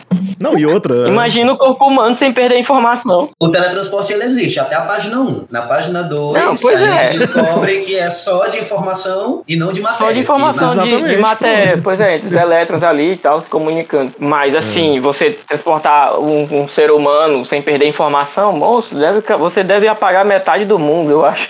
É, não, é absurdo, assim, gente. Não, eu acho que fica até meio difícil. Eu achei até interessante essa perspectiva do, tele- do teletransporte de informação. É verdade mesmo, assim. A gente tem teletransporte todo dia na nossa vida, né? Quando a gente manda e-mails, quando a gente sobe um arquivo pra nuvem. Isso é um aspecto bem, né? Que a gente não presta atenção, porque o valorizado mesmo é a ideia Esse do é a teletransporte página de matéria. é, não, pois é. O que eu acho engraçado da ficção científica em geral é que gera discussões que são, assim, usando o termo em inglês, que eu não tô pensando agora no em português, é meio que beside the point, né? Porque você tá discutindo coisas sobre um conceito que não é nem possível. Então, é, eu lembro que tem um episódio da, do Big Bang Theory, que é uma série que eu, gostava, eu gostei muito da primeira temporada, depois ficou um lixo, que o, eles estão discutindo teletransporte e eles chegam nessa discussão sobre se a, que a pessoa teletransportada, na verdade, não seria mais a mesma pessoa original, né? Seria uma cópia exata, mas uma cópia, né? E aí o Sheldon lá começa a dizer que ele nunca faria teletransporte por causa disso, né? Porque ele não seria mais o Sheldon original, seria um novo Sheldon que é idêntico, é exatamente idêntico, mas não é ele mais, e ele não queria aceitar isso. E é, tipo, então, assim, você gera discussões colocando pro- é, é, é, detalhes em cima de um problema que nem é possível, né? Nem é real, assim, mas é, Uhum. acho engraçado isso. Sim, sim. E teletransporte, informação, é algo que a galera estuda muito, que vai ser, vai ser muito útil, na, acho que alguém falou mais cedo, da, da computação quântica, né? Porque no teletransporte de informação é o que a gente chama também de entrelaçamento quântico. Existem duas partículas que nunca interagiram, você distancia ela, elas, distância enorme. Quando tu altera um estado, por exemplo, um estado de spin da outra, a outra, mesmo sem saber que tu alterou, porque tá uma distância tão imensa, ela sente e muda o dela. Que aí tu teletransportou uma informação de uma para outra. E isso, Ah, para tá, a computação quântica, vai ser de uma importância absurda. Pra- pra- Pela velocidade da, do transporte da informação, a velocidade do processamento de dados. Caralho, nossa. E que é louco, né? exatamente o que, Isso é muito foda. Falando de ficção científica, eu acho que a mecânica quântica é a melhor desculpa que o pessoal consegue usar, né? Porque os conceitos são tão loucos e tão, tão pouca gente entende de fato que eles simplesmente abusam, né? Mecânica quântica é, é resposta pra tudo na ficção A científica. palavra quântica ficou uma Não. coisa bonitinha pra É. fazer convencer muitas O pessoas. homem- a Marvel É. mesmo, de nove, de 10 heróis, nove são produto de, de, de mecânica quântica, de alguma forma. Homem-Formiga, Homem de Ferro, parece que todos eles têm, têm homem no título. E essa ignorância científica de boa parte da população acaba dando espaço para aproveitadores que eu considero perigosíssimas as pessoas, para mim, bem perigosas, que se aproveitam da ignorância da pessoa, por exemplo, esses coach quânticos, que acabam Ah, usando a, a quântica para impactar no, na vida da pessoa. E isso, às vezes, pode ser perigoso. A pessoa pode fazer Cara, alguma coisa. Isso é muito prejudicial. Pois é. Aí isso é, é que- é questão da ignorância da população mesmo, porque são termos que não chega a todo mundo de uma forma simples de se entender. E às vezes também é difícil de entender até quem tá dentro da academia. É, eu acho que coach, em geral, né, gosta muito de se apropriar, né, de, de conceitos e ressignificar de forma motivacional. É o que eles chamam do pensamento positivo, que é o colapso da função de onda do pensamento para tu obter as coisas. Nossa, se Adorei, fosse velho. fácil, né? É quase um, um, um subgênero de ficção científica, né, só, só que é contado pra, É distopia, real. É, é distopia isso aí. pra vender, basicamente, nada, essencialmente nada, mas vender a noção de, de superação, né, a noção de motivação e tal. É, não, pois é, pra mim isso aí é, enfim, é admirável mundo novo total. Bela música. Ô, bela música, belo livro. admirável Também um livro. E, e até é- é a questão lá da, do buraco de minhoca, as coisas do tipo que o Ramon falou, é, ainda assim são conceitos que, por mais, mesmo na teoria, só são imagináveis, né, para, não sei se o nome correto é partículas, mas digamos assim, partículas muito pequenas, né, que não são coisas é, é, reais pra gente, né, tipo, reais no sentido é, palpáveis pra gente, não é, um- não dá pra, acho que a- a- o próprio Stephen Hawking já tinha é, demonstrado, provado, sei lá, que não tem como um buraco de minhocas existir tempo suficiente pra causar uma viagem no tempo, porque o feedback destrói, ou alguma coisa do tipo assim. Uhum. E, e esse tipo de, de interação, de viajar no tempo através do buraco de minhoca e tudo mais, é algo que só é, ainda mesmo na física teórica, só seria é, alcançável para coisas quânticas mesmo, né? Muito, muito, muito pequenas, né? Hum. Não para pessoas. Pra objetos. gente ter uma, pra gente ter uma ideia do- das dimensões do. A gente vai trabalhar com mecânica quântica. As os materiais que eu trabalho são geralmente mais é nanotubo de carbono. Então, o, o nanotubo, tu te- pega o teu fio de cabelo, o teu fio de cabelo, a espessura dele é da ordem de, de 10 a menos 5 do metro. 10 elevado a menos 5 metros. O nanotubo de carbono é 100 mil vezes menor que isso. É da ordem de 10 a menos 10, que a gente chama de angstrom. E, e é um negócio super fino, e muito fino, e ele é, por exemplo, mais ou menos 100 vezes mais resistente que o aço. E Nossa. Isso é algo que me deixa louco também, velho. É, eu também Vou acho pensar nessas coisas. inconcebível. Tem vários artigos a respeito disso, de algumas estruturas de carbono. Na computação se falava muito em, em componentes, né? Que eram é, é, tipo, sei lá, um infinitésimo de um fio de cabelo e tal. Eu, cara, como assim, velho? Como as pessoas usam isso na engenharia pra construir coisas? É, não- E o trabalho meu do Rafael é deixar menor ainda. É Ah, cara, mas o grafeno, o grafeno ele surgiu, vamos dizer assim, de um esfolhamento, vamos, vamos Ah. dizer dessa maneira. O cara pegou a fita adesiva em cima do, do grafite ali e começou a passar ela em cima dele várias vezes até obter a camada mais fina, né? é, nossa. O grafeno é espetacular, ele tá em tudo, não é? Agora, tipo, o que, que a gente anda estudando realmente é a tendência é procurar coisas menores e tudo mais. Teve um artigo, se não me engano, foi de 2018, que ele saiu, o cara tava estudando é, nanotubos de carbono, só que por meio de torções, né? Chegavam a fazer uma determinada torção, aí viram a aplicabilidade com o termo de quanto que ele resistia em questão a peso, né, e tudo mais. E uma das ideias, né, que eles têm que pôr algum tipo de aplicação no, no artigo, senão não sai. O cara sugeriu é, substituições de fibra musculares e tudo aquilo outro. Eu disse, nossa, vai, vai surgir o homem biônico daqui uns dias. É, outra obra mais recente, assim, é, que também trouxe muita informação aparentemente correta, ou pelo menos próxima da realidade, é, que também não é uma coisa impossível nem distante, é, é uma coisa real, mas que não, eu, pelo menos, nunca tinha visto explicações é, tão boas numa, numa, numa obra de ficção, né? Que foi a Chernobyl, né? Da, da HBO. Cara, ainda ah, não assisti, cara, mano. É muito bom. Toda cara. vez eu lembro que tu disse, mano, assiste assiste essa série.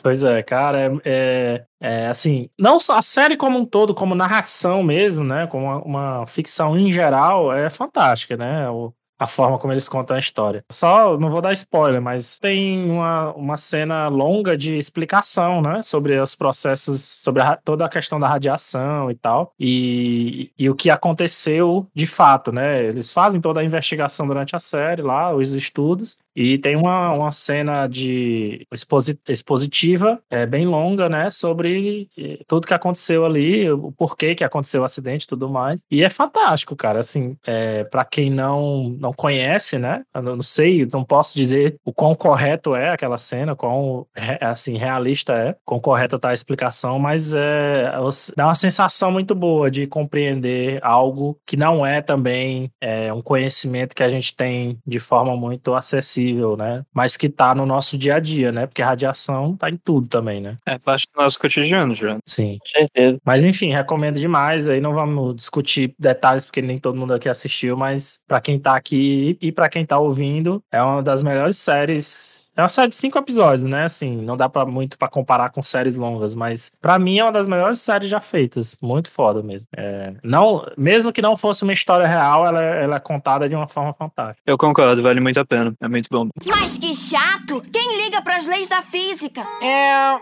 a polícia da física. Galera, vocês todos que tiveram experiências é, acadêmicas né, com a física, é, saber o que, que vocês percebem, consideram que mais afasta as pessoas, né? Desde o colégio, a estudar física, aquela resistência, né? Muita gente acha complicadíssimo, não, não quer nem saber, é, tenta ignorar o máximo possível e tal. E, e no dia a dia também ouve falar e já, já dá aquela, aquele asco, né? Aquela repulsa. É, eu, eu só, antes de, de responder a pergunta do Pedro, mas é, eu, mesmo alguém que não trabalha mais com física, né?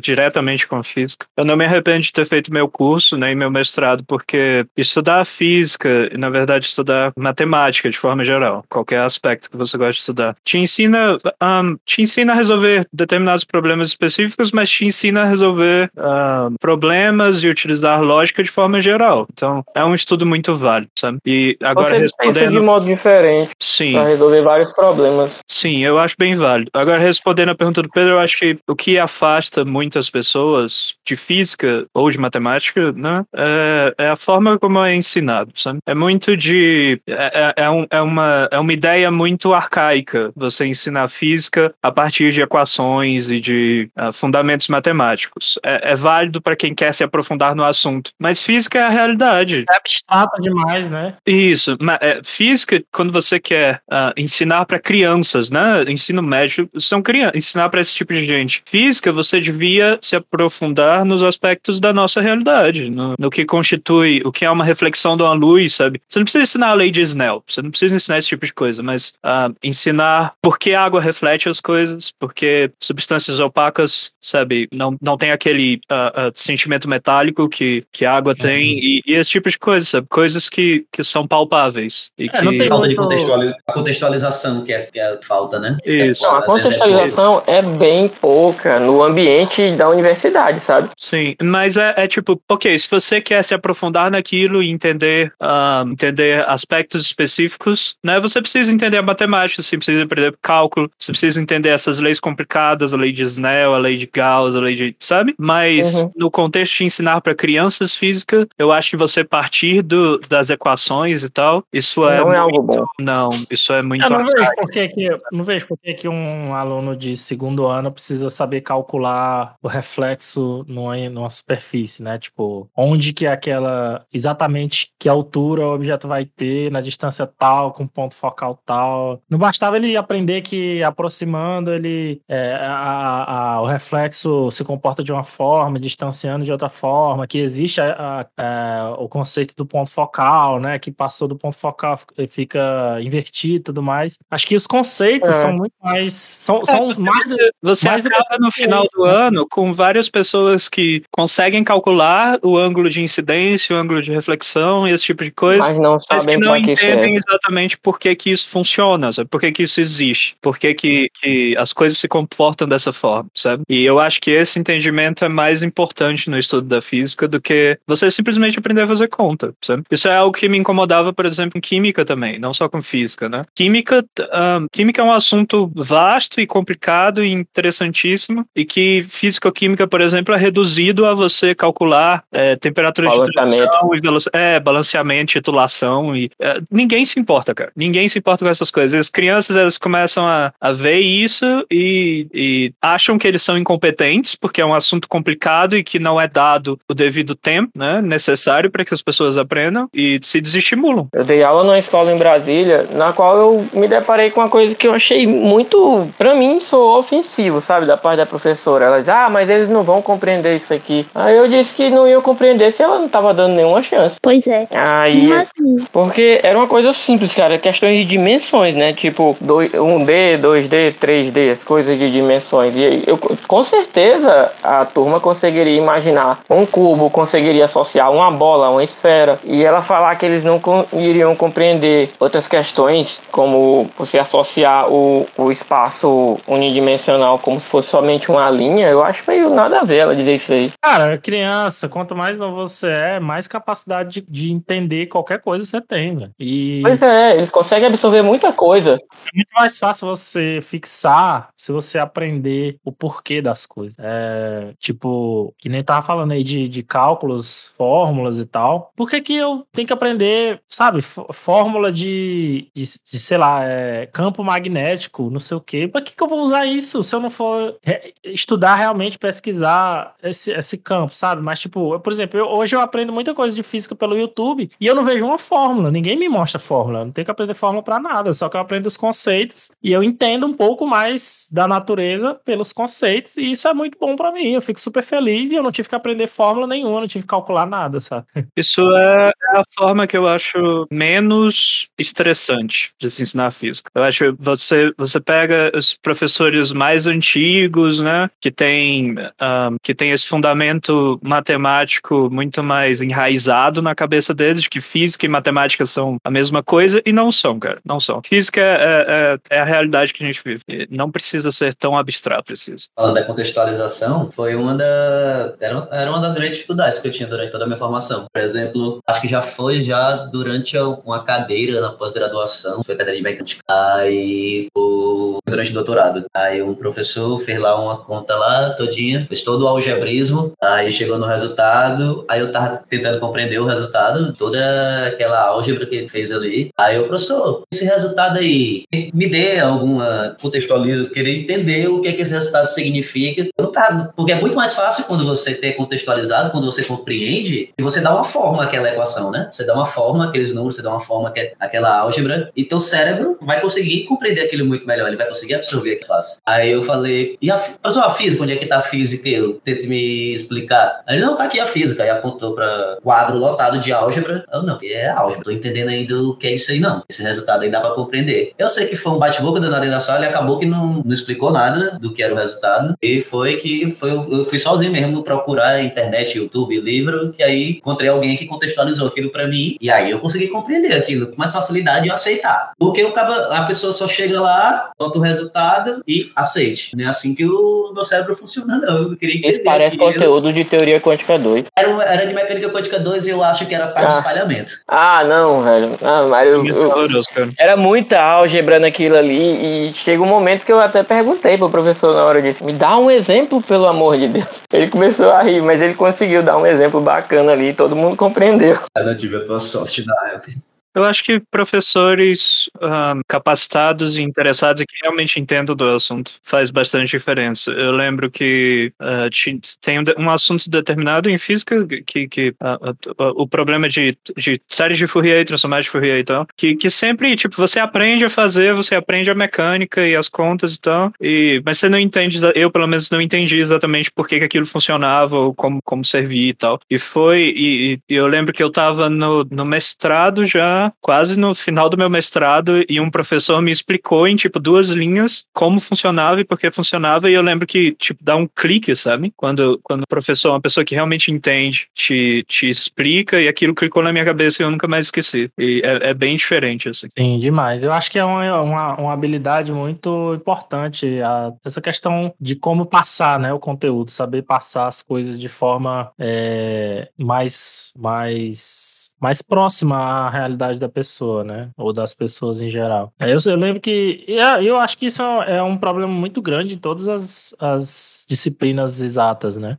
Justamente por lidar tanto com cálculo. É, Eu nem sei, nem consigo imaginar no curso de matemática, por exemplo, que literalmente as pessoas estão ali para fazer cálculos, mas todo cálculo tem que ter um motivo por trás, né? Você não calcula coisas, ou pelo, menos não deveria ser o objetivo calcular coisas para nada. Então, é, mas eu, eu imagino a dificuldade que, que os professores e os alunos devem ter de fazer essa tradução, né? Para conceitos, trazer, de aproximar mais o os conceitos de você. Mas eu lembro que eu tinha uma preocupação muito grande quando eu estava na iniciação científica, na computação, de eu, teve uma época que é, me- meu orientador é, fazia a gente ler vários artigos científicos, e aí tinha eu e outro é, ori- é, orientando também, né? Que cada semana um de nós apresentava um artigo. Uma semana era eu, outra semana era o outro, né? Então a gente pegava aqueles artigos para ler e uma cada semana um de nós apresentava, fazia tipo um seminário. E eu sempre é, tinha muita, muita cálculo, né? Muita fórmula e tal. E eu sempre, eu, eu sempre tentava explicar em palavras, né? O que estava sendo calculado ali. Eu sempre, eu nunca gostei de tipo a- de apresentar o cálculo, a fórmula usada, apesar de que eram duas pessoas da, da área que com certeza entendiam, provavelmente até melhor do que eu, porque eu realmente sempre tive mais essa dependência de trazer um pouco para algo mais concreto. Mas eu, eu sempre achava que seria um, um porre, sabe? Assistir uma apresentação em que eu ficasse escrevendo fórmula no quadro, explicando que, a-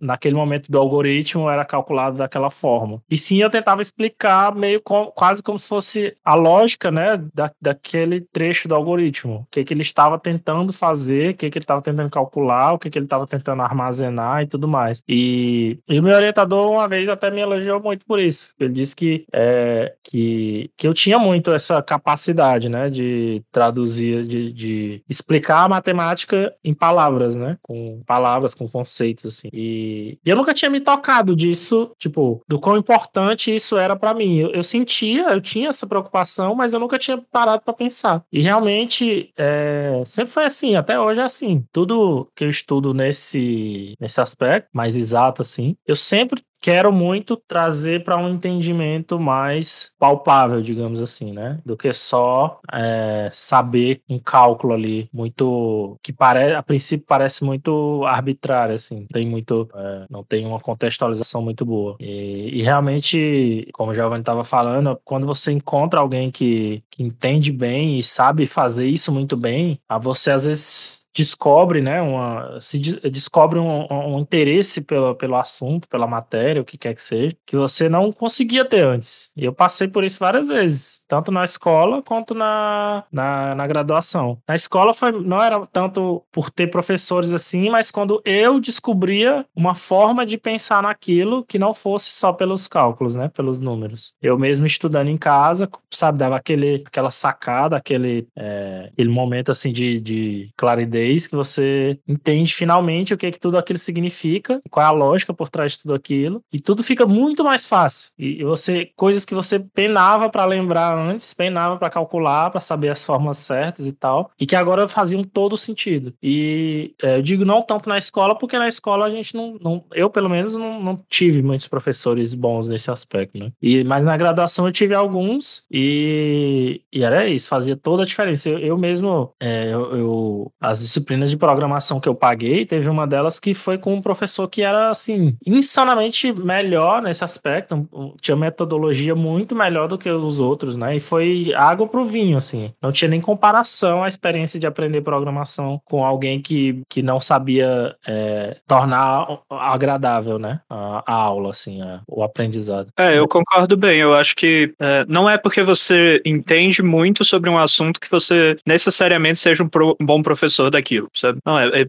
é a, a, habilidade de ensinar em si é uma, uma habilidade que tem que ser treinada, sabe? Uhum. E isso faz bastante diferença, eu acho. Principalmente em assuntos complicados, como matemática, física, química. Mas que chato! Quem liga para as leis da física? É. A polícia da física? falar só um pouquinho dessa parte de dificuldade, que é até importante, por exemplo, que eu, que eu acho que é uma grande dificuldade que a gente tem para profissionais, principalmente da física, do, é a questão da estabilidade política. Não estabilidade política do que está acontecendo agora. Eu digo estabilidade política de projeto para ciência. Porque quando ah. muda, quando muda o, o governante, muda totalmente, o, muda totalmente o projeto de ciência. Então aquilo que era legal, que era bom, a pessoa muda tudo e acaba e acaba tendo uma bagunça na, na ciência ciência. E isso dificulta profissionais de embarcarem nisso e conseguirem produzir mais trabalho, conseguir fazer mais pesquisas de ponta, conseguir mais financiamento. Então, essa instabilidade política acaba atrapalhando os profissionais que querem investir. E isso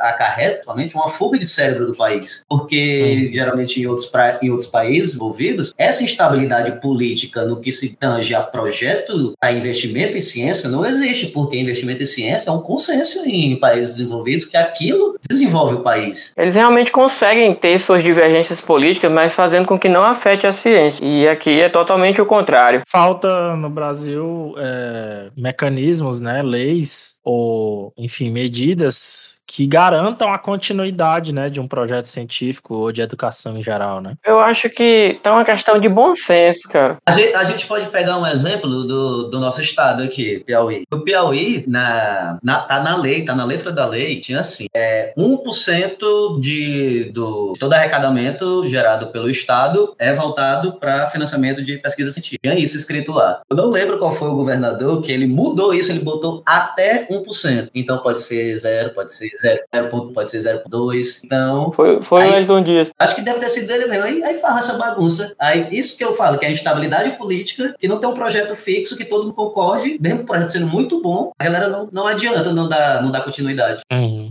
É, isso também é um pouco falta de representatividade, talvez, na Câmara, né? Ou em órgãos. Em órgãos. Também, é difícil. É, são poucas as pessoas que vão representar a universidade. É, então, porque eu acho que, é, assim, a gente fala, eu falei lei e tal, medidas, mas tudo isso é mutável, né? O que, não, o que tem que ter é, é a, a, união, né? Das classes todas é, é, envolvidas, né? Que, que, que, for, que, que cobre esses projetos, né? Que cobre a Isso, que tem uma segurança jurídica, tem uma segurança jurídica e política de investimento em ciência. Porque uhum. se não tiver, isso só vai aumentar mais ainda o êxodo de, de profissionais aqui formados no país e vão ajudar a desenvolver outros países em vez de poder estar desenvolvendo o próprio país. É, eu acho que o Brasil tem muito isso e o Piauí tem muito isso, né? Porque uh, eu acho que é muito comum, pelo menos na, na, na computação, e eu acredito que em todas as áreas mais, mais técnicas, né? Eu acho que é muito comum esse êxodo para outros estados. A pessoa às vezes se gradua aqui e vai fazer pós-graduação em outros estados e ela não volta mais, porque não tem motivo para ela voltar. Assim, profissionalmente não tem. Mas que chato! Quem liga para as leis da física?